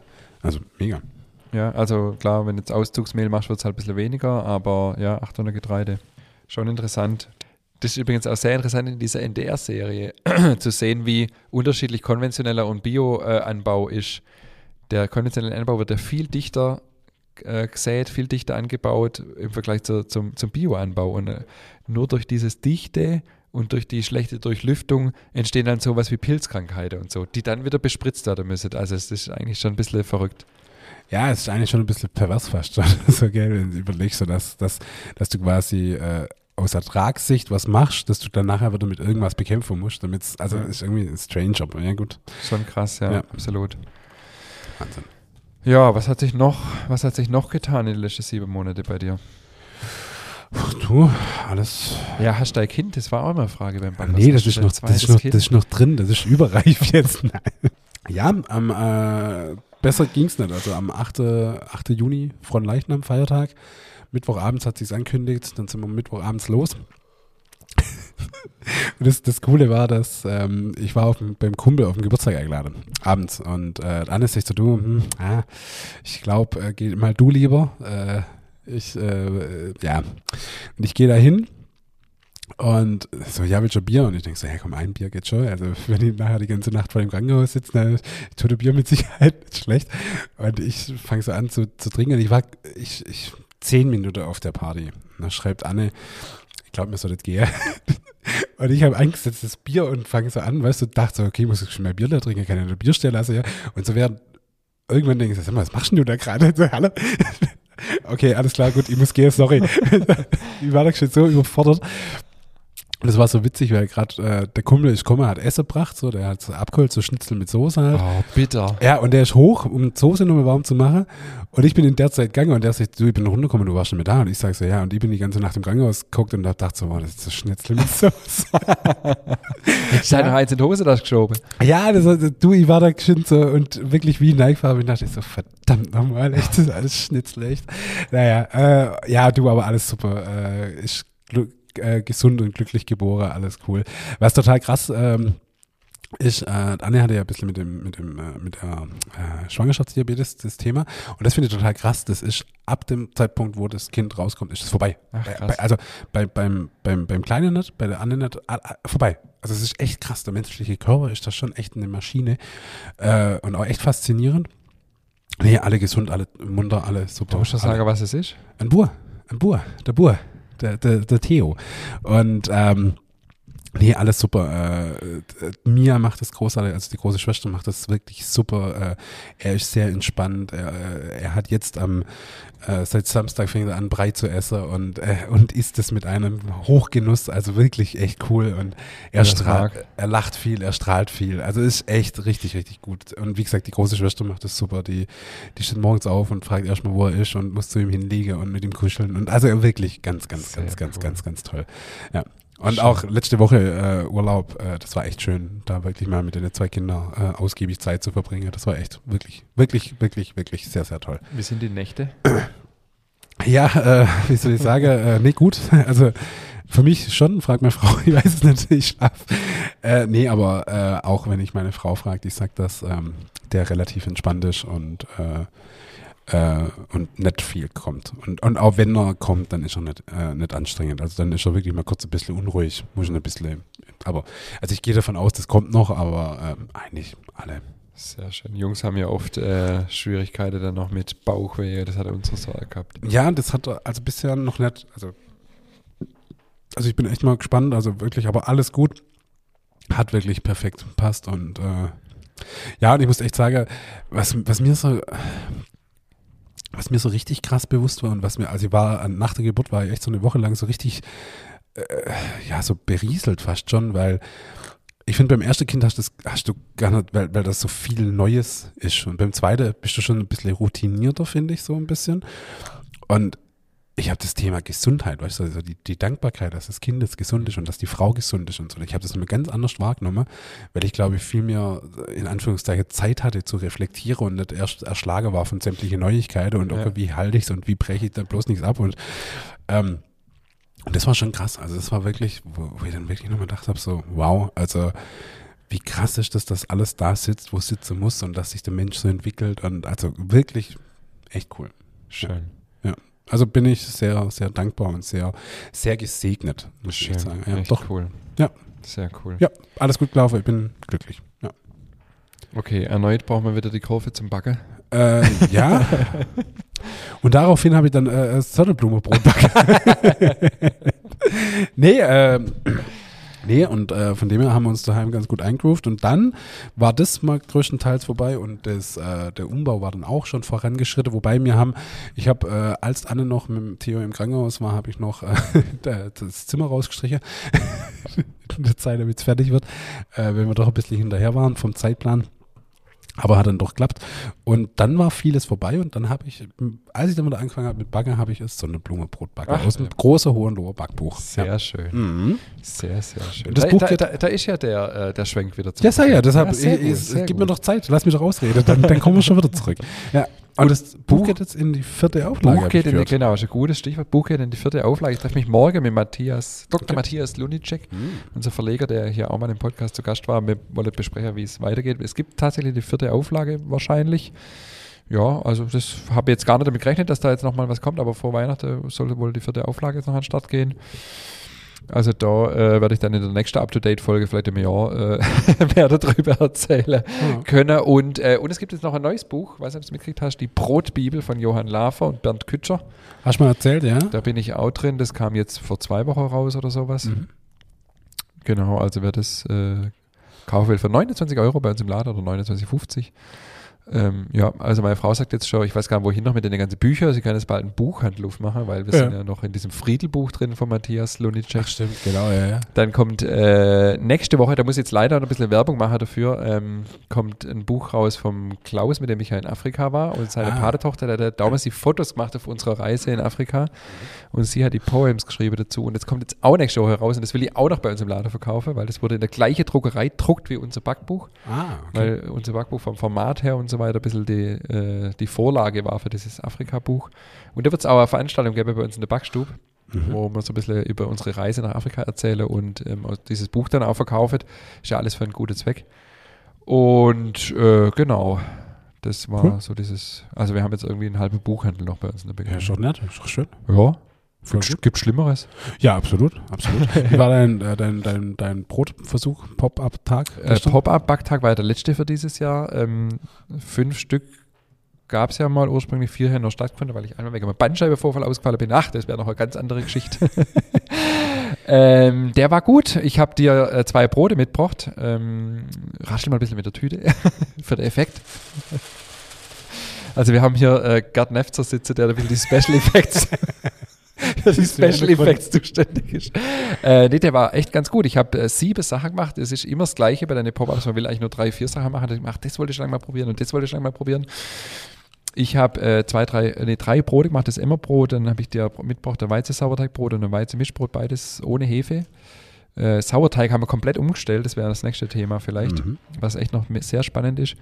Dann habe ich gemacht Handsemmeln. Ja, habe ich gesehen. Ohne, äh, ohne Backmalz, ohne alles. Also mega interessant, mega mhm. spannend, mit, äh, mit, äh, aber mit ein bisschen Schweineschmalz und äh, Brezeln in Bio-Qualität. Wir wollen in der Bäckerei jetzt endgültig vollends auf Bio äh, umstellen. Wir haben noch so zwei, drei Produkte, die noch auch nicht beim Bio Kleingebäck sind. komplett, oder was? Auch beim Boah, Kleingebäck du, und beim Süßgebäck komplett, typ, ja. Also ich bin so beeindruckt gewesen von der OBEC im, im, im Sommer bei diesem Ausflug und von dem, was Ah, das wäre alleine eine Folge wert, was der äh, Michael Kümmerer, dann hätte man auch mal einladen müssen, was der über, äh, über Fruchtfolge, also wie die arbeitet. Das ist also so beeindruckend gewesen, dass ich gesagt habe, wir müssen jetzt oder ich will, ich will nimmer das Konventionelle machen, sondern ich will mich jetzt äh, endgültig sozusagen auf Bio umstellen. Nicht jetzt unbedingt, weil ich dann überall auch zertifizieren lasse in alle Produktkategorien, aber ich will einfach ähm, nur noch Biorohstoffe verarbeite, weil ich alles andere äh, kriege ich mit meinem Gewissen einfach nicht mehr äh, so richtig in Einklang. Und ich fand es so unterstützenswert, was, was die da für Arbeit machen. Und was auch, ein kleiner Schwenk machen, sorry, aber was so beeindruckend war auch für mich bei der OBEC ist, die haben das in die 80er Jahre angefangen, weißt du, wo das noch nicht schick war mit Bio, sondern das war wirklich Überzeugungsarbeit. Und wir haben uns ja im Vorfeld vom Podcast über Leute unterhalten, die uns irgendwie beeindrucken. Und ich finde es immer so beeindruckend, wenn Leute aus Überzeugung was vorantreiben gegen viele Widerstände. Das war damals, als Franz Schmid hier war, ja auch ja. sehr beeindruckend. Und das finde ich halt, das war richtige Pionierarbeit, von der wir heute profitieren. Und heute springen viele auf den Zug auf, mir, mir ja auch letztendlich. Ähm, natürlich aus Überzeugung, aber heute ist kein Problem mehr für diese Überzeugung einzustehen. Und das war so beeindruckend, dass ich äh, also für mich entschieden habe, wir wollen, wollen diesen Weg gehen, sozusagen, äh, komplett nur noch Biorohstoffe zu verarbeiten. Ist gar nicht so einfach, also gerade was in das Thema äh, Wurst und so weiter angeht, auch für belegte Weckle und so weiter, oh ja, ist gar nicht so klar. einfach, da überhaupt ja. jemanden zu finden. Ähm, genau, deswegen haben wir äh, Bio-Brezeln auch gemacht. Also es war jetzt einfach mal ein Test, weil das ist halt unser Artikel Nummer eins. Der muss halt auch in Bio-Qualität funktionieren. Mit Schweineschmalz. Wie war's? Ich habe es gelesen und fand es irgendwie geil. Ähm, also Schweineschmalz ist ja das ursprüngliche Fett in Brezeln. Das meine ich genau. Deshalb. Genau, und ähm, ich, also mein Nachtschichtleiter, ähm, der Volker, das kann ich hier äh, ja mal so offen sagen, der sagt immer, Chef, komm, wir machen wieder Schweineschmalz in die Brezeln und so. Weil der sagt, und das fand ich auch interessant, also alle, die Brezeln mal backen haben, die wissen, dass man die ja so ein bisschen absteifen lassen muss vor dem Backen. Ja. Und wir haben halt Öl drin und da steifet die nicht so richtig gut ab. Und der sagt halt, das mit Schweineschmalz wird viel stabiler, weil äh, das Schmalz halt fest wird, wenn es kalt ist. Ja. Und es war tatsächlich so. Also sie waren sehr stabil, das hat mich echt gewundert, weil im Biobereich ist ja immer so ein bisschen das Thema, dass die dann auch in der Kühlung stabil bleiben. Ähm, die waren echt gut. Die waren nicht ganz so knusprig wie unsere, allerdings habe ich sie auch etwas schwerer gemacht, weil ich Angst hatte, dass die nicht so schön aufgehen wie die, wie die mit dem konventionellen Mehl, weil einfach das, ähm, der Weizen-Glutengehalt äh, nicht so hoch ist oder nicht so stabil, sagen wir mal, das Gluten sicher ein bisschen anders ist als beim konventionellen Mehl. Und ähm, genau, deswegen habe ich sie ein bisschen schwerer eingelegt. Dadurch waren sie vielleicht, hätte ich sie vielleicht ein, zwei Minuten länger backen müssen, dass sie genauso knusprig sind. Also mir feilet noch, aber es war erstaunlich äh, gut, wie es funktioniert hat. Aber jetzt meine wichtige Frage, weil ich habe, ich bin ja wirklich gar nicht mehr Social Media mäßig unterwegs, aber gestern tatsächlich mal fünf Minuten und da habe ich gesehen, dass deine, was du alles gemacht hast. Und mir ist das sofort ins Auge gestochen, Brezeln mit, in Bioqualität mit Schweineschmalz. Und dann dachte ich mir so, krass, weil das ist ja die ursprüngliche Form eigentlich und das, das wie gesagt, das finde ich halt so geil. Ähm, aber würdest du es dann auch so in der Bäckerei dann machen? Also würdest du deine jetzige Brezel ersetzen durch eine Biolandqualität Brezel oder Bioqualität Brezel mit Schweineschmalz? Oder würdest du sagen, ah komm, gehen wir dann doch lieber auf? Also ich bin da noch unschlüssig, muss ich sagen. Ähm, also meine Tochter war stinksauer gestern Abend, weil sie gesagt hat, sie isst kein Schweineschmalz. Ähm, und ich sag mal so, mein primäres Ziel ist, die Biolandbrezeln vom Geschmack und von der äh, Konsistenz genauso hinzukriegen wie die jetzige, weil, wie gesagt, wir leben ein Stück weit von der Brezel, unser Betrieb lebt von der Brezel und die darf nicht schlechter werden, was, die, was der Geschmack und die Konsistenz angeht. Da bin ich nicht bereit, äh, sozusagen Abstriche zu machen, nur zu sagen, ja, dafür ist es halt Bio. Das ist, das Das will ich nicht. Also zu sagen, die ist jetzt ein bisschen schlechter, aber es ist halt Bio. Wenn ich das ohne Schweineschmalz hinkriege, äh, bin ich happy. Also ich habe überlegt, jetzt zum Beispiel auf Butter zu gehen, weil auch Butter wird ja fest, wenn er kalt ist. Aber auch dann sind sie ja nicht mehr vegan. Also ich würde, egal wie ich es letztendlich mache, wenn ich äh, wenn ich sie jetzt von, also wir nehmen im Moment Pflanzenöl, wenn ich das ändern würde, würde ich es auf jeden Fall offen kommunizieren. Ja. Also ich glaube, man müsste viel Überzeugungsarbeit leisten, wenn man Schweineschmalz nimmt. Ja. Ich weiß von Betrieben, die Schweineschmalz nach wie vor verwendet und das nicht offen kommunizieren. Mhm. Also da hatte ich neulich Diskussion mit einem, der dann gesagt hat, ja, in der Allergenliste steht es drin, aber Ja, keiner gut. guckt die Allergenliste an und der Kunde rechnet im Extre also im, glaube ich, im Einzelfall nicht damit, dass da Schweineschmalz drin sein könnte. Deswegen finde ich es, ist die Pflicht, Ja, ja, vor absolut. allem, weil seither als äh, ja, seither bei uns bekannt ist, dass kein Schweineschmalz drin ist. Wenn jetzt Schweineschmalz drin wäre, würde ich es auf jeden Fall ganz klar und offen kommunizieren. Und vor allem würde ich mich dann noch mehr über das Thema informieren, wie gewinnt man überhaupt Schweineschmalz, wie, also wie wird es sozusagen gewonnen. Es ist ja eigentlich ein sehr natürliches Fett, aber man muss man müsste es halt gut erklären und auch gut argumenti verargumentieren sozusagen. Und dann kann der Kunde ja entscheiden, ob's, ob er das will oder nicht.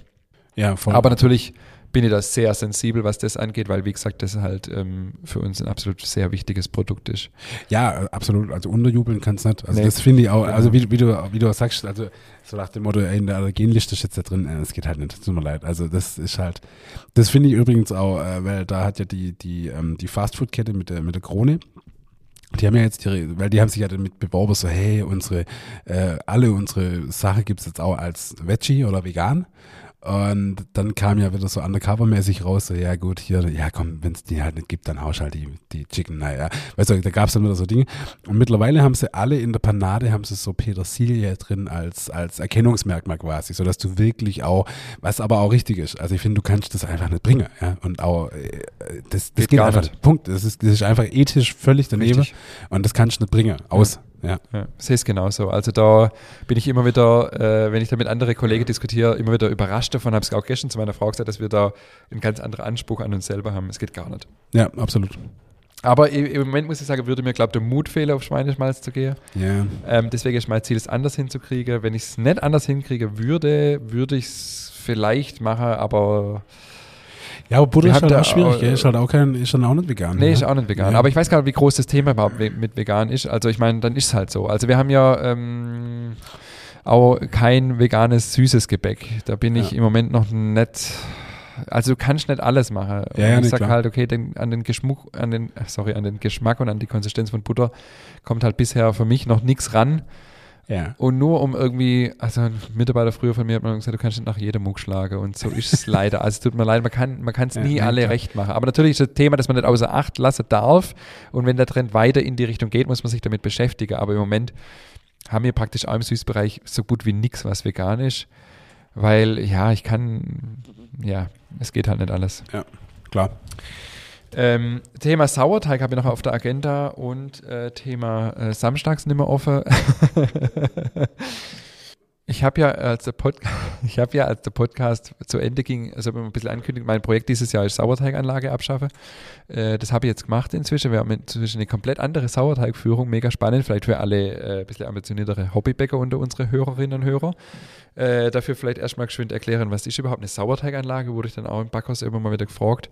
Also eine Sauerteiganlage ist im Prinzip eine, eine, eine ein Behälter, wo ein Rührwerk drin ist. Mehr ist es eigentlich gar nicht mit einer Pumpe, wo ich halt einen Sauerteig ansetzen kann und den dann abpumpen kann in Kilo, so wie ich ihn halt brauche. Nachteil ist, die, die Anlage steht immer da, wo sie steht. Wenn es im Sommer viel zu warm ist, wird der Sauerteig viel zu warm. Wenn es im Sommer kühl, äh, Winter kühl ist, ist er zu kalt.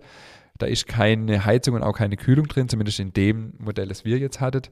Ähm, jetzt mache ich das Sauerteig quasi wieder im, im, in der Knetmaschine, haben, wiegen dann direkt in Wanne raus und kann ihn halt auch mal woanders hinschieben, wenn es mir im Sommer in der Backstube zu warm ist. Und ich kann ähm, verschiedene Sauerteige wieder machen. Ich hatte halt seither einen Standard-Sauerteig mit TA 250, also sehr weich, damit er pumpfähig ist und konnte davon auch nicht wirklich abweichen.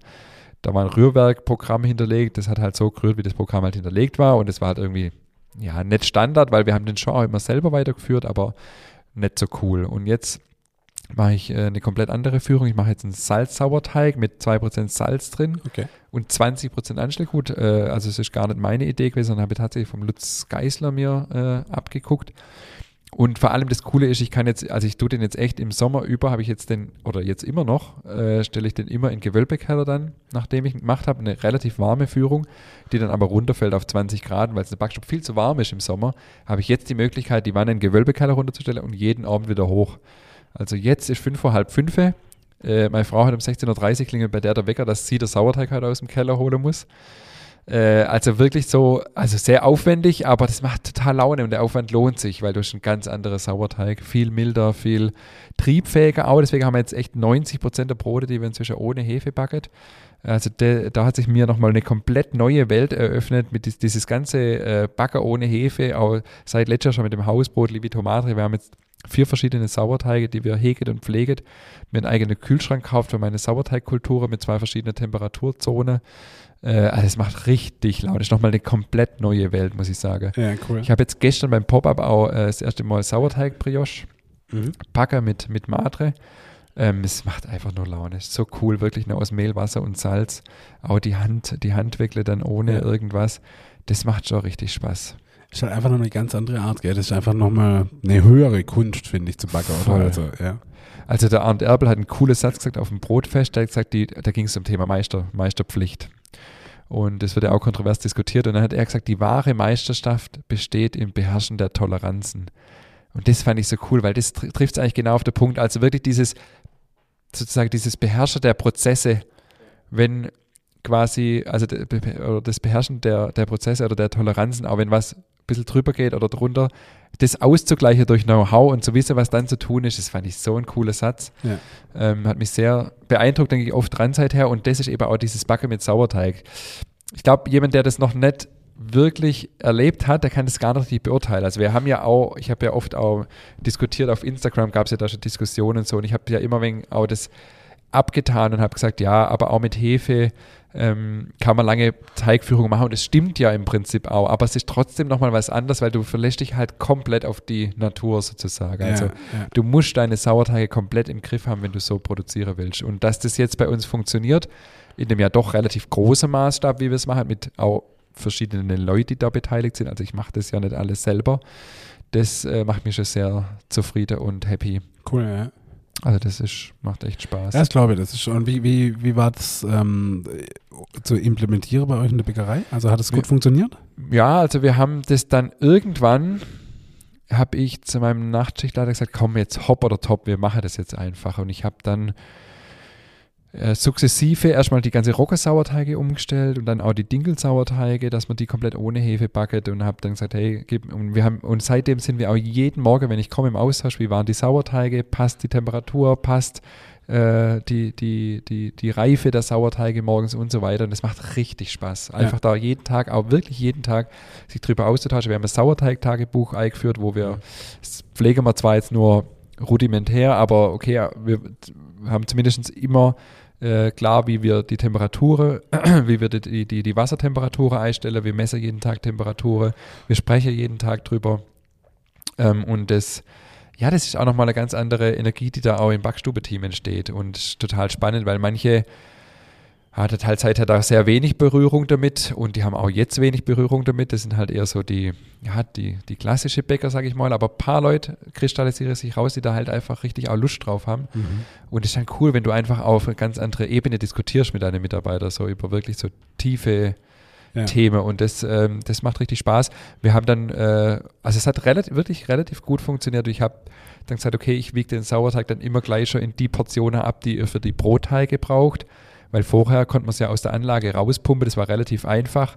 Wenn ich jetzt gesagt hätte, ihr müsst nachts jetzt das Sauerteig wieder abwiegen, kann sich jeder vorstellen, ist eine relativ große Sauerei und dann ist, glaube ich, auch schwierig, die Mitarbeiter dafür zu begeistern. Ja. Aber dadurch hat es echt gut funktioniert. Wir haben direkt eine Schulung für den Verkauf gemacht, dass diese einfach ein bisschen auch äh, das verstehen, was das bedeutet und so, haben verschiedene Sauerteige verkostet.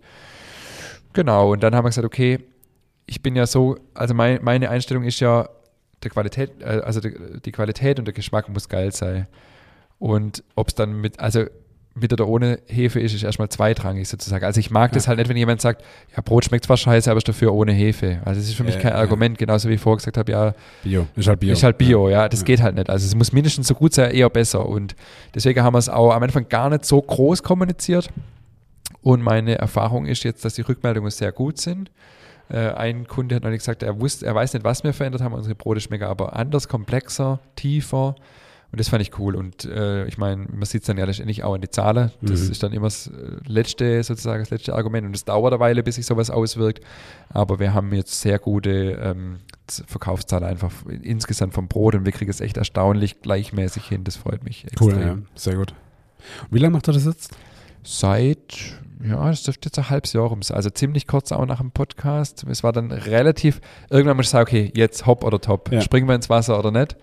Und dann haben wir irgendwann äh, sonntags dann meine Frau nicht die Sauerteiganlage abgebaut, rübergeschoben ins Außenlager. Da steht sie jetzt gerade noch, ich verkaufe sie gerade auf Facebook. Ich wollte gerade fragen, ob Ja. das ein Point of No Return war, also wirklich weg damit oder ob denn noch irgendwo steht. Also ja, sie okay. stand noch drei, vier Tage und irgendwann war halt das letzte Anstellgut aus der Anlage aufgebraucht und dann war klar, okay, jetzt oder nie und äh, hopp oder top und es ist halt, ja, jetzt steht und fällt halt alles auch mit dem Sauerteig, also der, unser Teigmacher hat eine riese Verantwortung jetzt, ich bin da auch immer mit äh, dabei und frage immer, wie sieht's aus, haben wir eine Sicherung drüber, die muss man immer wieder erneuern und so. Ja.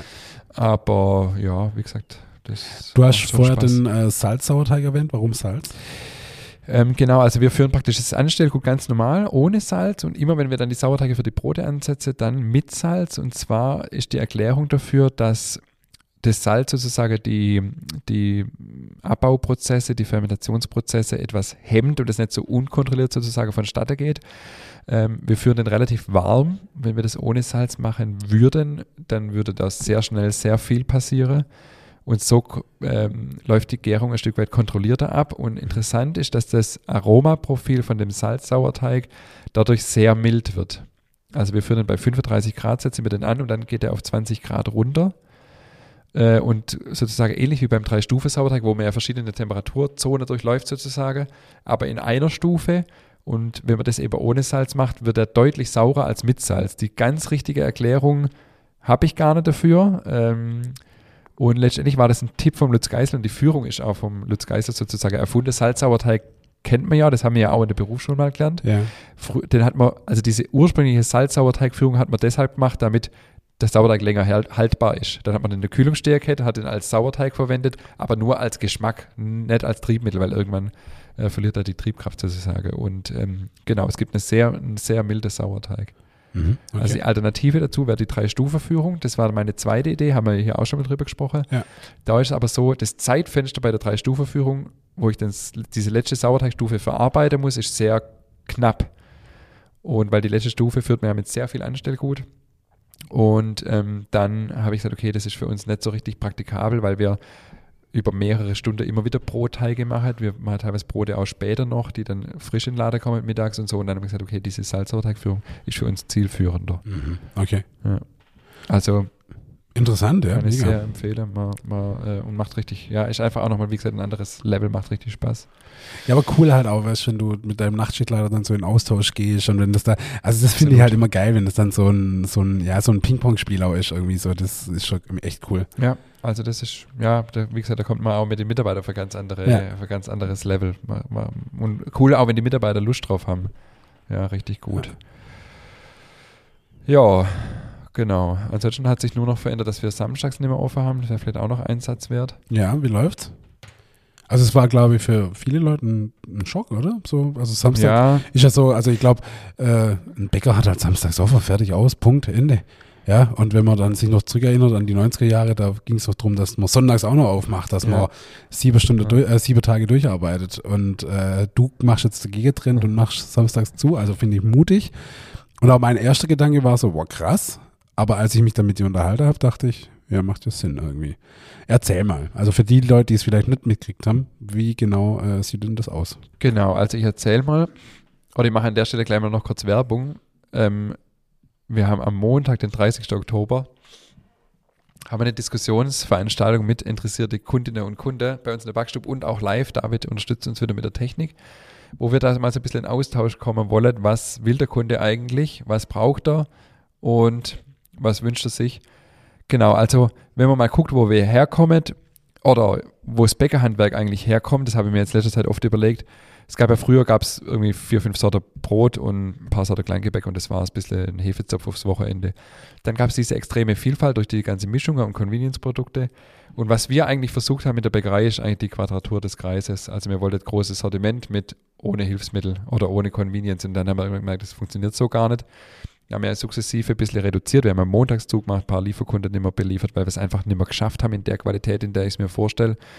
Und waren jetzt aber wieder an dem Punkt, weil halt einfach das Samstags, vor allem Samstags sich die Menge so gesteigert hat, zum Glück hier auch auf der einen Seite, dass mir hier und da einfach, dass ich einfach hier und da mit der Qualität nicht zufrieden war, weil halt extreme Mengen rausgegangen sind. Und dann war die Überlegung, okay, was machen wir? Wir können jetzt so weitermachen und riskieren, dass die Kunden vielleicht unzufriedener werden, weil die Qualität hier und da nicht mehr passt. Natürlich auf einem relativ hohen Niveau, aber die Frage ist ja immer, ab wann fängst du an, Kompromisse zuzulassen und ab wann, äh, also wo ist die Grenze? Oder wir machen jetzt samstags zu, ist irgendwie auch kacke. Oder äh, lass uns doch überlegen, samstags auf Vorbestellung zu backen, weil eh schon relativ viele Leute samstags vorbestellen und die meisten Leute eh relativ schnell ihre Weckle wollen fürs Frühstück und wieder rausgehen. Also es geht gar nicht, samstags ging es bei uns in letzter hat sich so entwickelt eigentlich. Nie wirklich so jetzt drum, großartige Beratung, Fachverkäuferin und so, was ja uns auch wichtig ist. Aber wenn es eh nur darum geht, irgendwie sozusagen Weckle äh, in der Tüte zu packen und zu verkaufen, könnte man es ja vielleicht auch anders regeln. Dazu kam, dass wir im Verkauf ein bisschen Personalthema relativ kurzfristig hattet, das sich dann in der Zwischenzeit aber wieder entspannt hat. Und da haben wir relativ hohes Durchschnittsalter auch im Verkauf und dann haben die Verkäuferinnen teilweise zehn Stunden auf der Uhr gehabt samstags. Also wir hatten definitiv Handlungsbedarf, also musstet irgendwas machen. Alle waren aus geschäftlicher Sicht, aus betriebswirtschaftlicher Sicht eher suboptimal. Ja. Diese Lösung zu sagen, okay, wir packen auf Vorbestellung, erschien und erscheint uns für die sinnvollste in der Situation.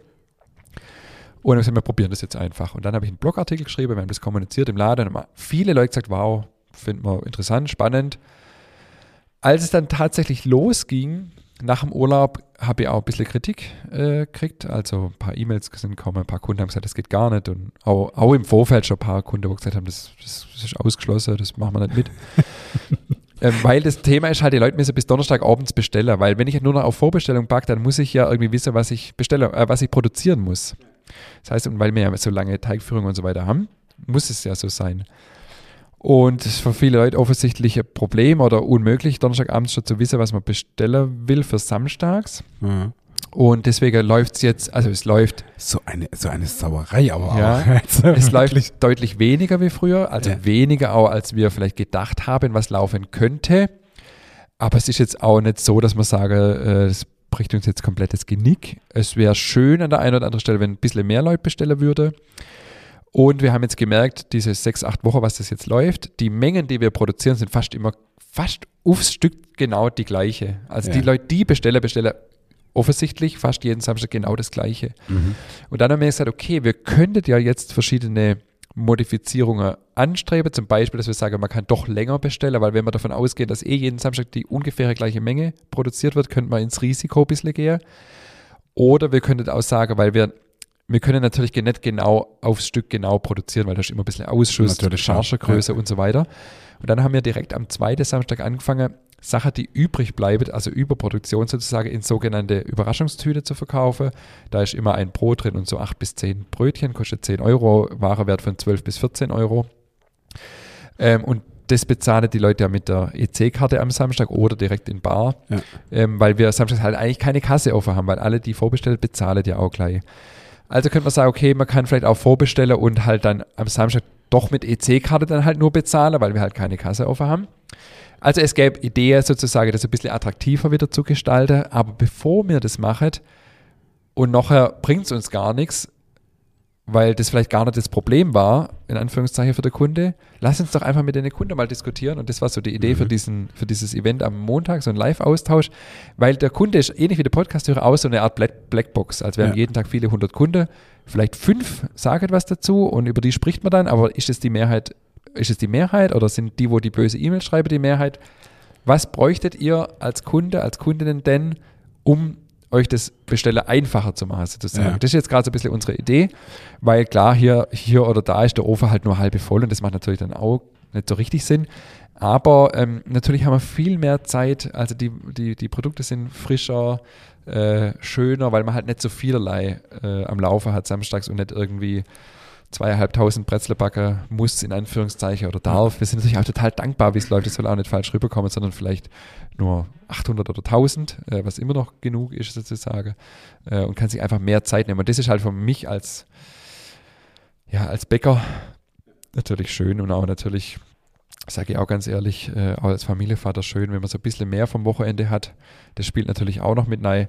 Also das ist gerade so, wie es läuft und wir haben äh, gesagt, wir probieren das jetzt einfach, weil wir brauchen eh neue Lösungen im Handwerk. Die Lösung kann ja nicht sein, dass irgendwie jeder seine Filiale zumacht, weil er keine Verkäuferinnen mehr findet, sondern wir müssen ja irgendwie neue Lösungen finden. Es gibt autonome Läden jetzt, äh, überall sprießt jetzt ja aus dem Boden, äh, selbst kleiner Tante-Emma-Lade oder so ein kleiner Lebensmittelmarkt im Nachbarort fängt es jetzt an. Also es braucht ja andere Lösungen. Vielleicht ist es für der eine oder andere Kollege auch eine Anregung. Witzig ist ja auch, viele Kollegen sagen mir unter der Hand, das sagt natürlich niemand laut und niemand öffentlich, dass sie eigentlich uns beneidet und sagen, sie, sind, sie, sie haben den Mut nicht, das ja. zu machen, aber sie wird das eigentlich auch gern.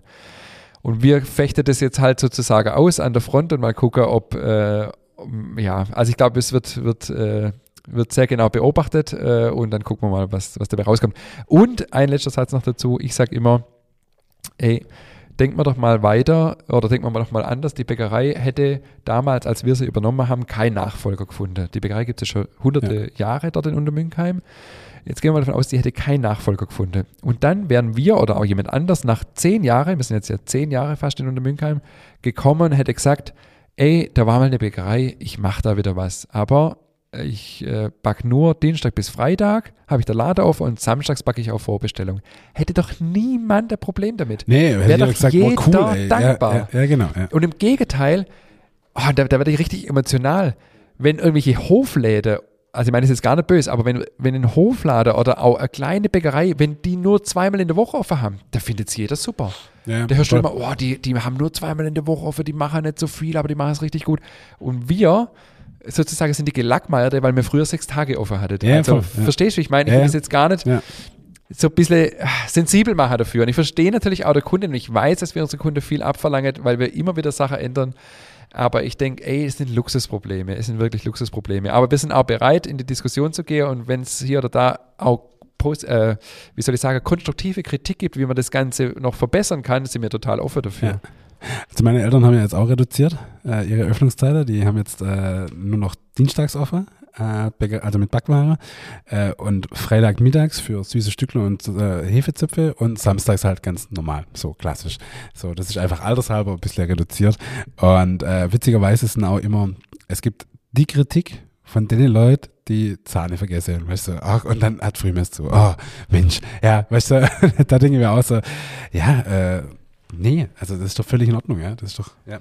Ja, und vor allem, also, was gar nicht, ob ich das hier laut sagen darf, aber bin ich jemand, also auch deine Eltern, also ich meine, wenn es jemand verdient hat, kürzer zu treten, dann ja wohl die, die in der Leben lang schafft und Absolut, sind die ja. jemand Rechenschaft schuldig, Nein, natürlich wie nicht, oft ja. sie ihren Laden aufmachen. Richtig, also ich denke da schon, was, was, das ist schon interessant, was, was manche Leute denken, was sie für einen Anspruch haben. Also wir hatten den Anspruch drauf, also es ist ja nur Angebot. Wir machen ein Angebot und wenn jemand das nicht wenn jemand dieses Angebot nicht passt, dann ist ja völlig frei zu sagen, dann, dann gehe ich woanders hin. Also ich bin ja jetzt nicht, weiß ich nicht, bin, bin vielleicht sehe auch ich es falsch, aber bin ich dafür nee, zuständig? Keine Ahnung. Also ich sehe schon eine gewisse, ich sehe uns als Dorfbäcker und ich bin auch, ich sehe das auch so, wir sind für die, wir sind auch gern fürs für das Dorf unter Münkheim da und, und für die Nahversorgung und so weiter. Aber die ist ja jetzt nicht gefährdet. Nee, überhaupt nicht. Also man kann auch ein Brot gut drei, vier, fünf, sechs, sieben Tage essen und man kann auch mal wirklich eingefrieren. Und ich meine, es ist wirklich nicht böse und es geht auch nicht darum, ich weiß, da draußen wird dann geschwätzt, der hat es nicht nötig oder die will nichts schaffen oder weiß der Geier was. Und das ist, darum geht es 0,0. Im Gegenteil, ich schaffe nach wie vor samstags fast genauso viel wie vorher. Es ist ein bisschen entspannter. Äh, unsere Mitarbeiter haben es ein bisschen einfacher, weil es wäre sowieso nicht so weitergegangen. Das ja. muss man den Leuten einfach ein bisschen klar machen. Und viele Leute, auch die, wo sich beschweren, die schätzen die gute Qualität. Aber denen muss man einfach auch sagen, Leute, die gute Qualität würde es heute gar nicht mehr geben, wenn wir nicht schon immer wieder reduziert hätten. Also gute Qualität, richtig gute Qualität und Masse schließt sich aus. Ja, ja und ich finde halt einfach auch, mir hat es, äh, als mir Ende Juli waren wir essen, es fühlt sich nicht so lang an, aber es ist schon wieder Wo Ende Oktober, äh, im Bergel in ah, ja, genau, ja. österreichisch Essen. Und äh, da, hat, da hast du es auch gesagt, äh, es ist echt krass, wie jeder irgendwie eine Meinung zur Öffnungszeiten vom Dorfbäcker hat. Weißt du, also, als gäbe es kein anderes Thema, ja, aber das ist halt schon ein Thema, was die Leute beschäftigt. Und ich finde es auch, also du hast, wir haben es ganz oft davon, Gastronomen schieben ihre Öffnungszeiten hin und her, wie es denen halt gerade passt, ja. Keine Ahnung, äh, äh, Verkäuferin oder Kellner mehr, dann okay, machen wir den Mittwoch halt auch noch zu, ja. Da, da, da redet kein Mensch drüber, ja. Änderst du deine Öffnungszeiten, gibt es einen Zeitungsartikel, der Fernseher will einen Beitrag machen und, und der Landrat höchstpersönlich muss nur ein Statement dazu abgeben, weißt also äh, so what, was soll das, ja. Also, fast ein bisschen witzig. Also, aber, aber auch für mich spannend und ich, ich lerne so viel auch in diesem Prozess jetzt, weil ich bin ja ansonsten ein sehr zurückhaltender Mensch eigentlich ja. und ich will es ja auch immer jedem recht machen. Das ja, ist ja ganz schwierig, aber ich finde es manchmal ein bisschen, diese Selbstständigkeit, ist manchmal ein bisschen wie so eine große Spielwiese. Also äh, natürlich bin ich ein Stück weit anonym, also man sieht mich ja dann auch nicht unbedingt im Laden. Also ich habe auch höchsten Respekt vor meine Verkäuferin. An dieser Stelle viele Grüße, die das ja an der Front sozusagen ausfechten müssen. Ähm, und ähm, ja, für mich ist da ein bisschen einfacher, aber für mich auch, wie gesagt, ein großes Learning, da dann standhaft zu bleiben. Aber auf der anderen Seite ist ja irgendwo auch was Schönes, in Anführungszeichen, dass es halt so ein emotionales Thema ist. Weißt du, dass jeder mit seinem Dorfbäcker so emotional verbunden ist und da irgendwie meint, seine Meinung kundtun zu müssen, weißt Ich meine, wenn der Netto jetzt sei, sei, sei Käfighaltung Backware aus dem Sortiment schmeißt, dann äh, regt sich da keiner drüber auf, ja. Dann ist es halt so, ja. Dann geht man halt zum Lidl und fertig, ja. Auf der anderen Seite ist irgendwo auch was Schönes, damit die Leute sich da ein bisschen echauffieren, weil dann du identif identifizierst dich ja irgendwo ein bisschen mit deinem Dorfbäcker oder mit deinem Dorf oder mit de, de, da fahre ich morgens vorbei und das ist ja schon auch irgendwo schön. Ja, so. und, und wie gesagt, ich verstehe es auch. Ich verstehe die Kundesicht auch, dass man, ich verstehe es ein Stück weit, weil man halt auch diesen, diesen anderen Blickwinkel vielleicht gar nicht einnehmen kann als Kunde. Aber es ist trotzdem spannend. Es ist ja, trotzdem voll. spannend und vor allem, was ich halt immer krass finde, ist, wenn es dann halt gleich so ein bisschen so, so angriffslustig wird. Und das finde ich halt irgendwo immer so, wo ich denke, ach Leute, echt jetzt? Hey, entspannt euch, ja. Es ist nur Öffnungszeit, ja. Also alles cool, dann bestellt halt einfach, ja. Was ich noch sagen wollte, ich war am Freitag, nee, am Samstag auf Empfehlung von ja, von meinem Dorf halt, äh, bin ich nach Roseberg gefahren zu deinem ehemaligen Mitarbeiter, zum Peter. Ah, ja. Und habe da einkauft. Das war überragend lecker. Ah, das schön, war echt mich. richtig schön. Und da stand auch so, so ein schönes Schild auf der Theke, äh, handgeschrieben, äh, Gratulation, Peter Schenk äh, zur sechste Generation Meister, Meisterprüfung, also bestandene Meisterprüfung. Also an dieser Stelle, Peter, herzlichen Glückwunsch. Und das war echt super lecker. Das hat echt, äh, es war schön. Das war echt schön. Ah, das freut mich, ja. Also Peter haben wir noch in sehr gute Erinnerung einer unserer vielen Juniorchefs, die wir durchgeschleust haben. Nee, äh, habe erst gestern mit ihm geschrieben. Er war auf der IBA, gerade ist ja IBA, ja, also genau, internationale genau, Bäckermesse. Ja. Ähm, da hat er mir Bilder geschickt von, von sich und noch ein paar andere Ex-Mitarbeiter. Äh, sehr, sehr, sehr, sehr schöne Erinnerungen und die Bäckerei macht echt auch einen guten Job. Ja, doch, absolut, finde ich auch. Also war ich wirklich, also ich habe mir da mit ein paar unterhalten und viele haben gesagt, wir fahren nach Roseberg samstags und habe ich gedacht, oh, das probiere ich jetzt auch mal, ja. Und das war echt lecker. Und auch muss ich echt sagen, in, in, in Brixen und in Bozen, also die zwei Ortschaften in Südtirol, jedes Mal richtig tolle Bäckereien Schön. gehabt. Also wirklich, ja. da war eine Bäckerei, ich bin da durch das, die Fußgängerzone gelaufen und auf einmal habe ich zu einer gesagt, bleib mal stehen, riech das mal.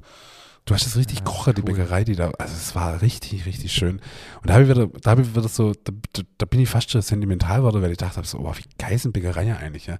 Du läufst durch die Fußgängerzone und auf einmal riechst es und denkst so, oh, geil. Also es gibt, es ist echt meine persönliche Überzeugung, es gibt kaum einen schöneren Ort als Bäckerei.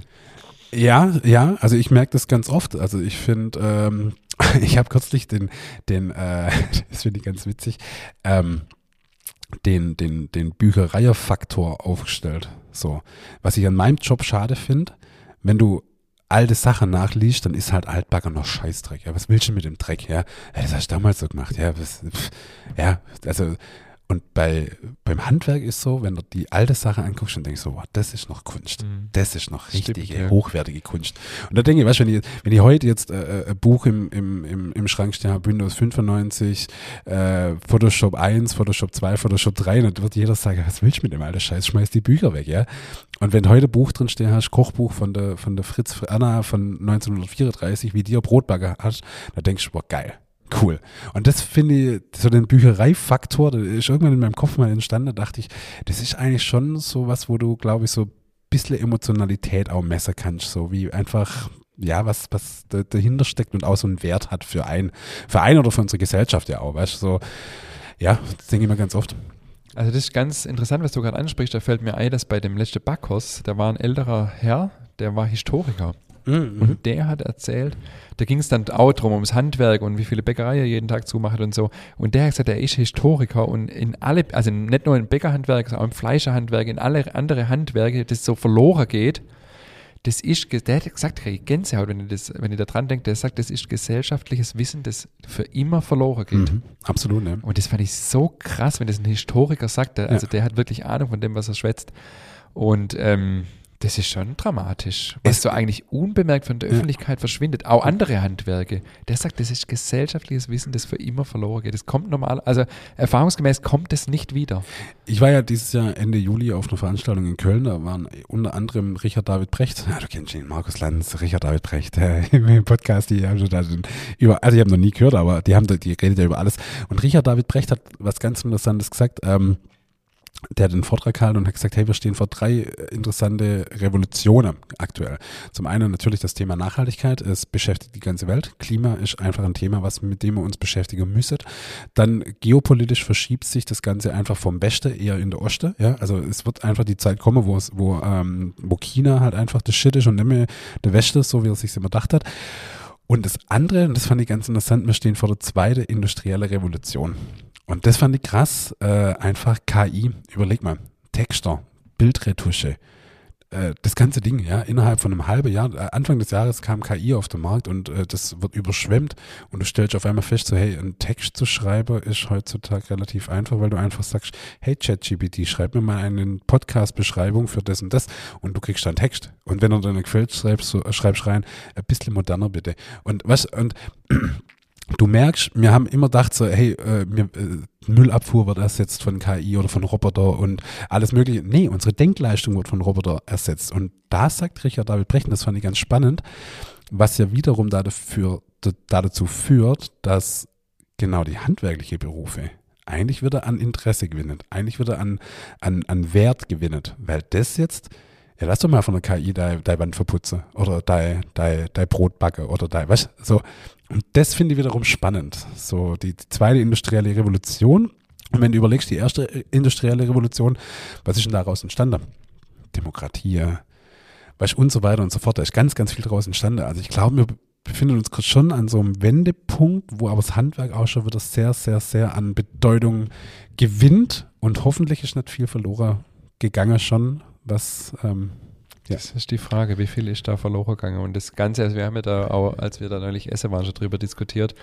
Und ich weiß gar nicht, also mir macht das schon auch ein bisschen Angst. Also ich weiß gar nicht, ob ich das so, wollen wir das? Wollen wir das, dass man, also da geht ja jegliche Persönlichkeit. Persönlichkeit Ja, verloren. Also, wenn ich, also es gibt ja Leute, zum Beispiel, jetzt, weil du es gerade angesprochen hast, zum Beispiel das Thema Texte. Es gibt Leute, die können jetzt so, ich, lese gerade ein Buch und da, da habe ich auch dann geguckt, wer ist denn eigentlich die Autorin? Weil das so pointiert geschrieben ist, so wortwitzig und das kann ja KI nicht, denke ich mal, zumindest noch nicht. Also du hast mir ja Texte gezeigt, ich wusste bis dahin gar nicht, was ChatGPT übrigens ist, weil mir das auch nicht so, also mir macht das schon ein Stück weit Angst und ich finde es nicht gut. Du, ich find's auch ich nicht weiß gut. es nicht, Ich ob ich find- das nee. irgendwie. Aber natürlich, es ist da und es ist auch nicht zu verleugnen, das bringt ja auch nichts. schon beängstigend irgendwo ein bisschen. Und die Frage ist, will das die Gesellschaft, dass es dahin geht? Weil Ja, wir gehen ja noch das, genau. weiter weg von der Individualität und, und noch weiter hin zu, zu, ja, wir werden alle ein Einheitsbrei und jeder Text, der kommt, ist ja irgendwo auch so, ja, äh, was ist eine Hausarbeit noch wert? Was ist Ja. eine Bachelorarbeit noch wert? Was ist denn, was so, Nix. Ja. Im Prinzip. Ge- du weißt ja nie. Genau, du weißt ja nie. Ja. Es wird ja auch immer krasser. Also was, es schreibt mittlerweile Lieder, es schreibt, äh, ich, ich habe ich hab's dir ja gezeigt, ich habe einen Liebesbrief von meiner Frau schreiben lassen, einfach weil die wissen wollte. Äh, und ich habe da nicht viel Futter gegeben, ja. Und da kam was raus, wo ich gedacht habe, so, boah, ey, wenn du den jetzt handschriftlich abgibst und sagst so, hey, guck mal hier, ich habe mein Herz ausgeschüttet, ey, da bist du halt der King, ja. Also, aber, aber weißt du, und, und, und da geht's ja schon los, ja. Du, du, du würdest jetzt, äh, wahrscheinlich passiert das auch, ja. Manche Leute geben den, den Brief haben und sagen, du Schatz, ich habe dir hier einen Brief geschrieben und du weißt, führst dein Lebens, ein Leben auf einer Lüge, ja, weißt du, keine Ahnung. Das finde ich irgendwo so, Ja, es hat in alle Bereiche. Also jetzt war ja, wie gesagt, ist ja gerade IBA und da kam auch ein Azubi jetzt äh, gestern ins Geschäft, der war am Wochenende auf der IBA und äh, großes Thema äh, KI, äh, autonome Lä- Läden und so weiter, haben wir ja gerade schon angesprochen. Ja, auf der einen Seite schön, dass es Lösungen gibt, weil halt Ja. die Leute die Jobs nicht mehr machen wollen. Auf der anderen Seite, wollen wir das? Also, wenn es eine gute Ergänzung, eine gute Kombination ist, kann ich es irgendwie noch für gut finden, aber wollen wir irgendwie in, in, in, in seelenlose, ohne Verkäuferinnen besetzte Läden einkaufen? Keine Ahnung. Ich, ich weiß, ich bin, ich sage auch nicht, dass es schlecht ist, aber ich bin da selber äh, weiß, ich habe da auch noch keine abgeschlossene Meinung dazu oder vielleicht werde ich das auch nie haben, aber es ist schon, auf der anderen Seite, ja, tatsächlich ist dann, wie du sagst, wahrscheinlich äh, gewinnt dann gerade das andere wieder an Bedeutung. Also wenn dann wirklich ein Laden noch eine Fachbedienung hat. Ja. Und ich muss sagen, ich bin immer froh, dass ich, äh, dass ich einen Handwerksberuf habe, muss ich sagen. Weil Ja. ich, also früher hat mein Opa schon immer gesagt, ja, Handwerker, das ist noch was Bodenständiges und das stirbt eh nie aus und Bäcker, da hast du Ja. immer was zum Essen, so diese Sprüche, Ja, wo ich immer total lächerlich fand. Aber umso mehr es in die Richtung geht, umso mehr muss ich sagen, ja, aber es ist einfach so. Also Ja. äh, Lockdown, aber so als Bäckerei durfte ich weitermachen. Das ist halt was, was man irgendwie auch hoffentlich auch noch lange braucht und hoffentlich die Gesellschaft auch noch wertschätzt. Weil natürlich könnte man äh, uns ja auch ersetzen durch Industrie. Also es bräuchte ja keine Handwerksbäcker in dem Sinn. Wir leisten uns als Gesellschaft diesen Luxus Ja. der Lebensmittelhandwerker zum Glück. Ja, aber ich glaube, da kommt halt wirklich, ähm, ja, machen wir uns ja nichts vor. Also ich meine, äh, es gibt doch genug äh, Backshops, die keinen Verkäufer mehr brauchen. Ja? Die brauchen halt morgens jemanden, der die wirklich in den Ofen schiebt und, und der Rest machst mit der Kasse selber, ja. Und die sind ja so gut Kamera überwacht, du, du glaubst da auch kein Wickle, ja. Das machst du halt einfach nicht. Und ähm, aber sowas braucht ja auch kein, kein, also für die Masseversorgung am Berliner Flughafen oder Hamburger oder Bahnhof oder was weiß ich, da brauchst du ja eigentlich auch keine qualifizierte Person, die dir erklärt, was drin ist. Aber dafür wird halt, glaube ich, der Stellewert von einem, von einem wirklichen Fachgeschäft, wie es früher mal war, ja. Es war ja so, ja. Wie viele Elektrofachgeschäfte gab es denn früher? Genug. In jedem kleinen Dorf gab es ein Elektrofachgeschäft. Da bist du halt zum Waschmaschine kaufen, zum, zum Elektrowagner gegangen und nicht zum, zum Hem oder zum Mediamarkt oder Saturn oder was auch immer. Und die hatte aber halt echt nur Ahnung von dem Zeug, ja. Und Vielleicht kommt da wieder so eine Rückkehr dazu. Und das wäre eigentlich eine, ein schöner Trend. Jetzt wahrscheinlich nicht für Elektrofachgeschäfte, wahrscheinlich eher nicht. Äh, aber so gerade bei Bäckerei, Metzgerei und vielleicht wäre wär eigentlich eine schöne Entwicklung. Absolut. Also ich finde das toll und äh, ich merke immer mehr, wie, wie, wie sehr ich einfach auf Genuss, auf Qualität und auf so Zeug stehe und dadurch lerne ich das viel mehr schätze. Und ich denke, mir bewegt uns auf eine spannende gesellschaftliche Zeit zu. Und äh, schauen wir mal, wo die Reise hingeht. Wird spannend. Auf jeden Fall, ja. Doch. Mensch, das war doch, Das war doch jetzt ein schöner äh, Schlussausblick. ja, ich finde auch, ja. Mensch, bewegt dich noch was? Ständig, was. ständig, Warte, ständig. Ich muss meine Liste angucken. Ich habe einen Marathon absolviert. Ich wollte, weiß, wollte ich äh, einfach nochmal schön erwähnen. Herzlichen? Glückwunsch, Und am Berlin-Marathon. Ich bin Sonntag laufe ich meine das- nächste. Ernsthaft? Ja, in Frankfurt. ja, da hast du bitte verschmeckt, oder wie? Ich bin Betriebswirt, weißt du. Ich habe viel investiert und dann laufe ich nicht nur einen Marathon, dann laufe ich Ah. gleich zwei. Ich bin direkt vom Marathon wieder ins Tapering, direkt wieder in die Erholungsphase. Ah, du bist ein krasser Typ. Du bist ein, du bist mein, Nee, ich weiß, nicht, ich weiß nicht, ob es eine gute Idee ist, aber Wieso? Wie, wie ging es dir danach, nach dem Berlin-Marathon? äh, eigentlich mittwochs war ich, wieder, war ich wieder hergestellt. Also was übel war, war am Sonntagabend und am Montag die Treppe runter in der U-Bahn in Berlin, die bin ich rückwärts runtergelaufen, weil äh, die Oberschenkel haben gebrannt. okay. Aber ich habe es relativ gut verkraftet, muss ich sagen. Bin allerdings auch relativ langsam gelaufen, weil ich hatte ja, wie gesagt, den Bandscheibenvorfall. Ja. Habe mir deswegen kein Zeitziel genommen. Das war wahrscheinlich auch meine Rettung, weil dadurch habe ich auch nicht so schnell angefangen. Und dann dachte ich aber schon, Dienstag, Mittwochs habe ich gesagt, ja, mit meinem Bruder, wir laufen in Frankfurt gleich nochmal. Habe jetzt nur zwei, drei Läufe absolviert seither und hoffe, dass es gut geht. Ja. Also so im Nachhinein muss ich sagen, 4 Stunden 45 äh, am Stück zu laufen. Habe ich nicht gedacht, dass sowas möglich ist, also fast fünf Stunden am Stück zu laufen. Ja. Aber es ging. ja wie, hast, wie hast du das gemacht? Hast du Kopfhörer drin gehabt? Hast du Podcast? hast nee, hast nee, du alle mm. Folge Nachtschicht Also ich bin angehört? mit Oder? meinem Bruder zusammengelaufen, der eigentlich schneller läuft wie ich, der dann aber gesagt hat, dein erster Marathon sollst nicht allein laufen, fand ich sehr nett. Oh, nett, ja. und am Anfang habe ich ihm gesagt, komm, lauf doch, ist doch egal. Und so. Aber am Schluss war ich doch froh, dass er da war, dann hat mir dann schon ein bisschen mitzogen, in Anführungszeichen, die letzten drei, vier Kilometer. Ich wollte gerade sagen, ab wann wurde es eklig? Ähm, also ich muss sagen, die ersten 20 waren kein Problem, weil du läufst ja langsamer, als du normal 20 laufen würdest. Ja. Dadurch ging das. Aber dann so ab 22, ich okay, es wird anfangen schwerer. Ab und mein, mein, mein Ding war immer, ich, also das Maximum im Training waren 30 Kilometer und ich wusste halt nie, was passiert nach den 30. Das war für mich immer so die große Unbekannte. Und so im Nachhinein würde ich sagen, zwischen 30 und 40 oder zwischen 30 und 38 entscheidet sich's. Ja. Und was cool war, ich hatte keinen Einbruch, also wir haben relativ konstant unser Tempo durchzogen. Okay, wenn du 38 hast, dann schaffst du es auch voll. Aber ich, ich glaube, das ist so ein bisschen, wo sich dann entscheidet, ob du es schaffst oder nicht. Und ich habe immer gesagt, ich warte auf den Zeitpunkt, wo ich sicher weiß, dass ich es schaffe, weil ich, wie gesagt, durch den Bandscheibenvorfall so war ich halt am Anfang nicht ganz sicher, dass ich es definitiv schaffe. Ähm, also das war wirklich, die, da bist du wirklich dann so, also wir haben uns wirklich auch vorher gut überlegt, wo, wo, welche Versorgungspunkte nutzen wir. Wir haben uns auch mit Gels und so weiter versorgt. Äh, und das haben wir wirklich auch ein bisschen durchgeplant und am Schluss so zwischen, wie gesagt, zwischen 30 und 38 da denkst du nur von Versorgungspunkt zu Versorgungspunkt und denkst, okay, noch zwei Kilometer, dann kannst du wieder was trinken und so. Und ich habe dann Ja. auch bewusst ähm, beim, beim, beim Trinken immer kurze Gehpause, so eine Minute oder so gemacht und habe es dadurch echt gut durchgeschafft. Konnte am Schluss aber auch nicht mehr anziehen, also mein Bruder wollte immer noch, noch mal ein bisschen Gas geben am Schluss, aber viele sind am Schluss schon gegangen quasi, also konnten nicht mehr wirklich laufen, wir haben es durchgezogen bis zum Schluss. Ah, super. Ja. Ja, und einfach Berlin natürlich cooles Event. Ich meine, Ja. durchs Brandenburger Tor kurz vorm Zielerlauf. Also, was willst du mehr? Ja, Also, das es ist halt schon geil. Ja. An der Strecke komplett die ganze 42 Kilometer über immer Leute.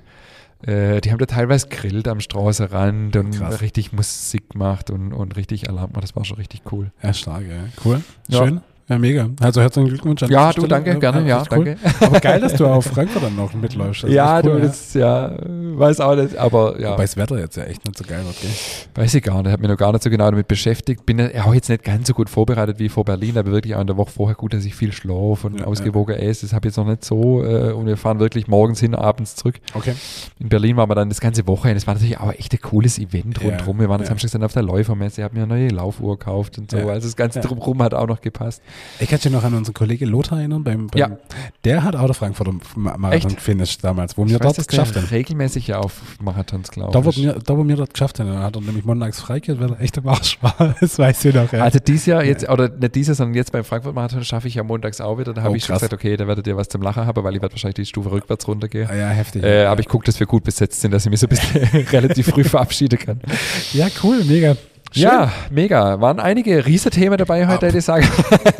Gerade noch gerettet, ey. Das wäre ja, Ich bin gerade eingefallen, dass wäre wir das für eine Folge brauchten. gewesen, ey. Ohne das, ey. Ja, wie geht's weiter? Äh, pff, ja, das war, war, eine, war eine, ja, am Freitag backe ich die erste Stunde. Okay, cool. Die Früchte sind Ja. eingeweicht. Äh, Weihnachtsgeschäft geht los, definitiv. Nächstes Jahr zehn Jahre Grimmers Backstube. Es wird Mhm. ein paar, wird ein paar, paar Events geben. Wir werden vielleicht irgendwas auch, wir wissen noch genau, was man macht, aber wir werden doch, wir werden im, im, äh, im Januar werden wir einen Zweitagesausflug mit allen Mitarbeitern machen nach Zürich. Schön. Ich werde ein, zwei Bäckereien angucken. Ähm, ja, mehr dafür noch gar nicht verraten, weil die Mitarbeiter wissen noch nicht alles.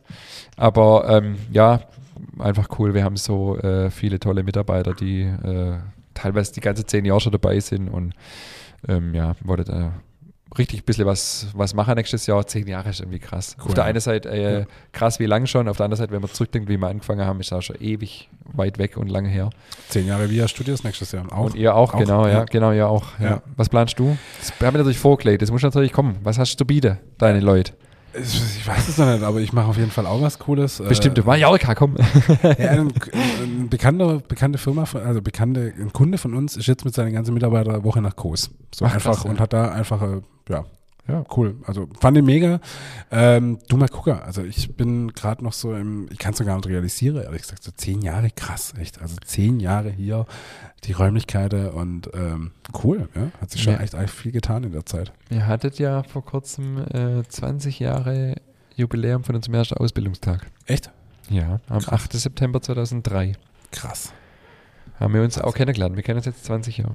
Wahnsinn, ey. 20 Jahre. Also es 20, ist verrückt, dass wir inzwischen schon im Alter sind, wo man überhaupt 20 Jahre zurückdenken kann.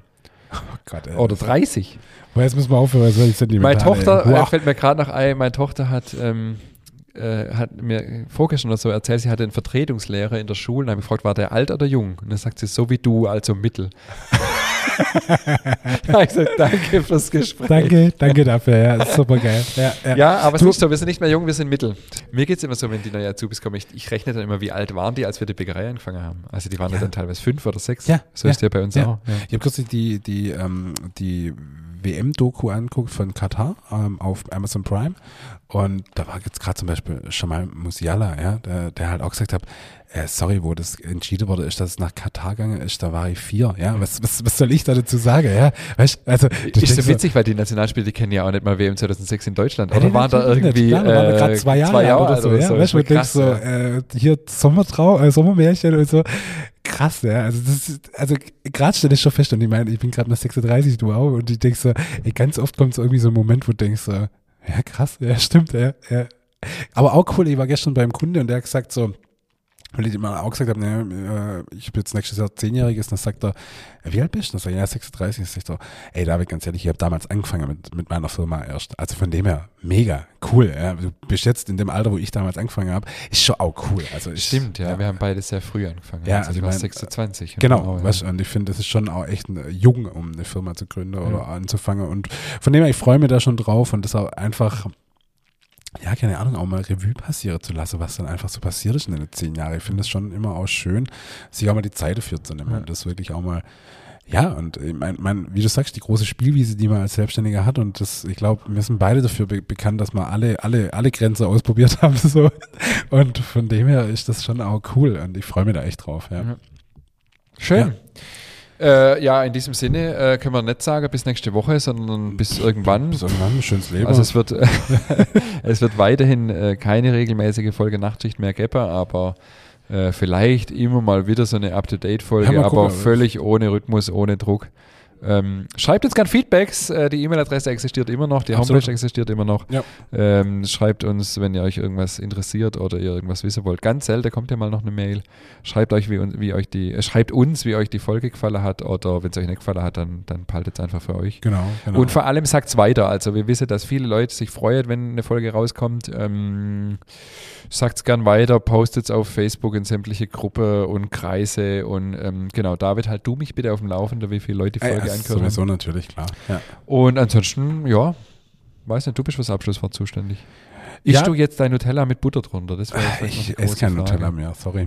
Ich Oder da- dein äh, Nee. Bio-Nuss-Nougat. Nee, gar nicht mehr. Gar Also nichts ich bin mehr. Da wirklich, Ach, komm, ich bin da raus, ich bin da echt. Ja, tut mir leid, sorry. Ich äh, würde es auch nicht Ist kein anfangen. Nutella mehr. Ja, sorry, es ist halt einfach auch. Ich esse nee, tatsächlich auch kein Nutella mehr. Ich Ja. esse nur Kokoba. Seit Roland Gast war, ist mir nur noch Kokoba. nee, ist das gar nicht mehr. Also ich habe aber auch keine Verlangen danach gerade. So. das das kommt aber auch wieder. Jetzt kommt die kalte Jahreszeit. Warten wir, warten wir mal ab, wo die Reise hingeht. Nee, in diesem Sinn, ähm, äh, ich muss echt sagen, ab und zu hat mir was gefehlt, so in dem Dennis Hieber Monat. Ich fand es äh, ja irgendwie immer schön. Aber ich habe es auch genossen, dass es mal nicht so war. Es ist so, das ist so ein Wechselbad der Gefühle war das so. Ähm, aber genau, das war jetzt auch mal wieder schön. Jetzt reicht's aber. Und es war wahrscheinlich jetzt mit Abstand die längst- längste Folge ever. Ja, ich glaube, wir haben jetzt 1,30 auf der Uhr Ja, oder so. das Also das ist okay. okay, das kann man sich auch am Stück auch mal anhören. ja. Ähm, Lauft einfach ein, ein, schöner, ein schöner 17, 18 Kilometer Lauf, dann passt Genau, dann passt das. Ein- 16, perfekt. je nachdem, 15. Perfekt. Je nachdem, was man so drauf hat. Genau. In diesem Sinne, bis bald. Bis bald, bis dann, ciao.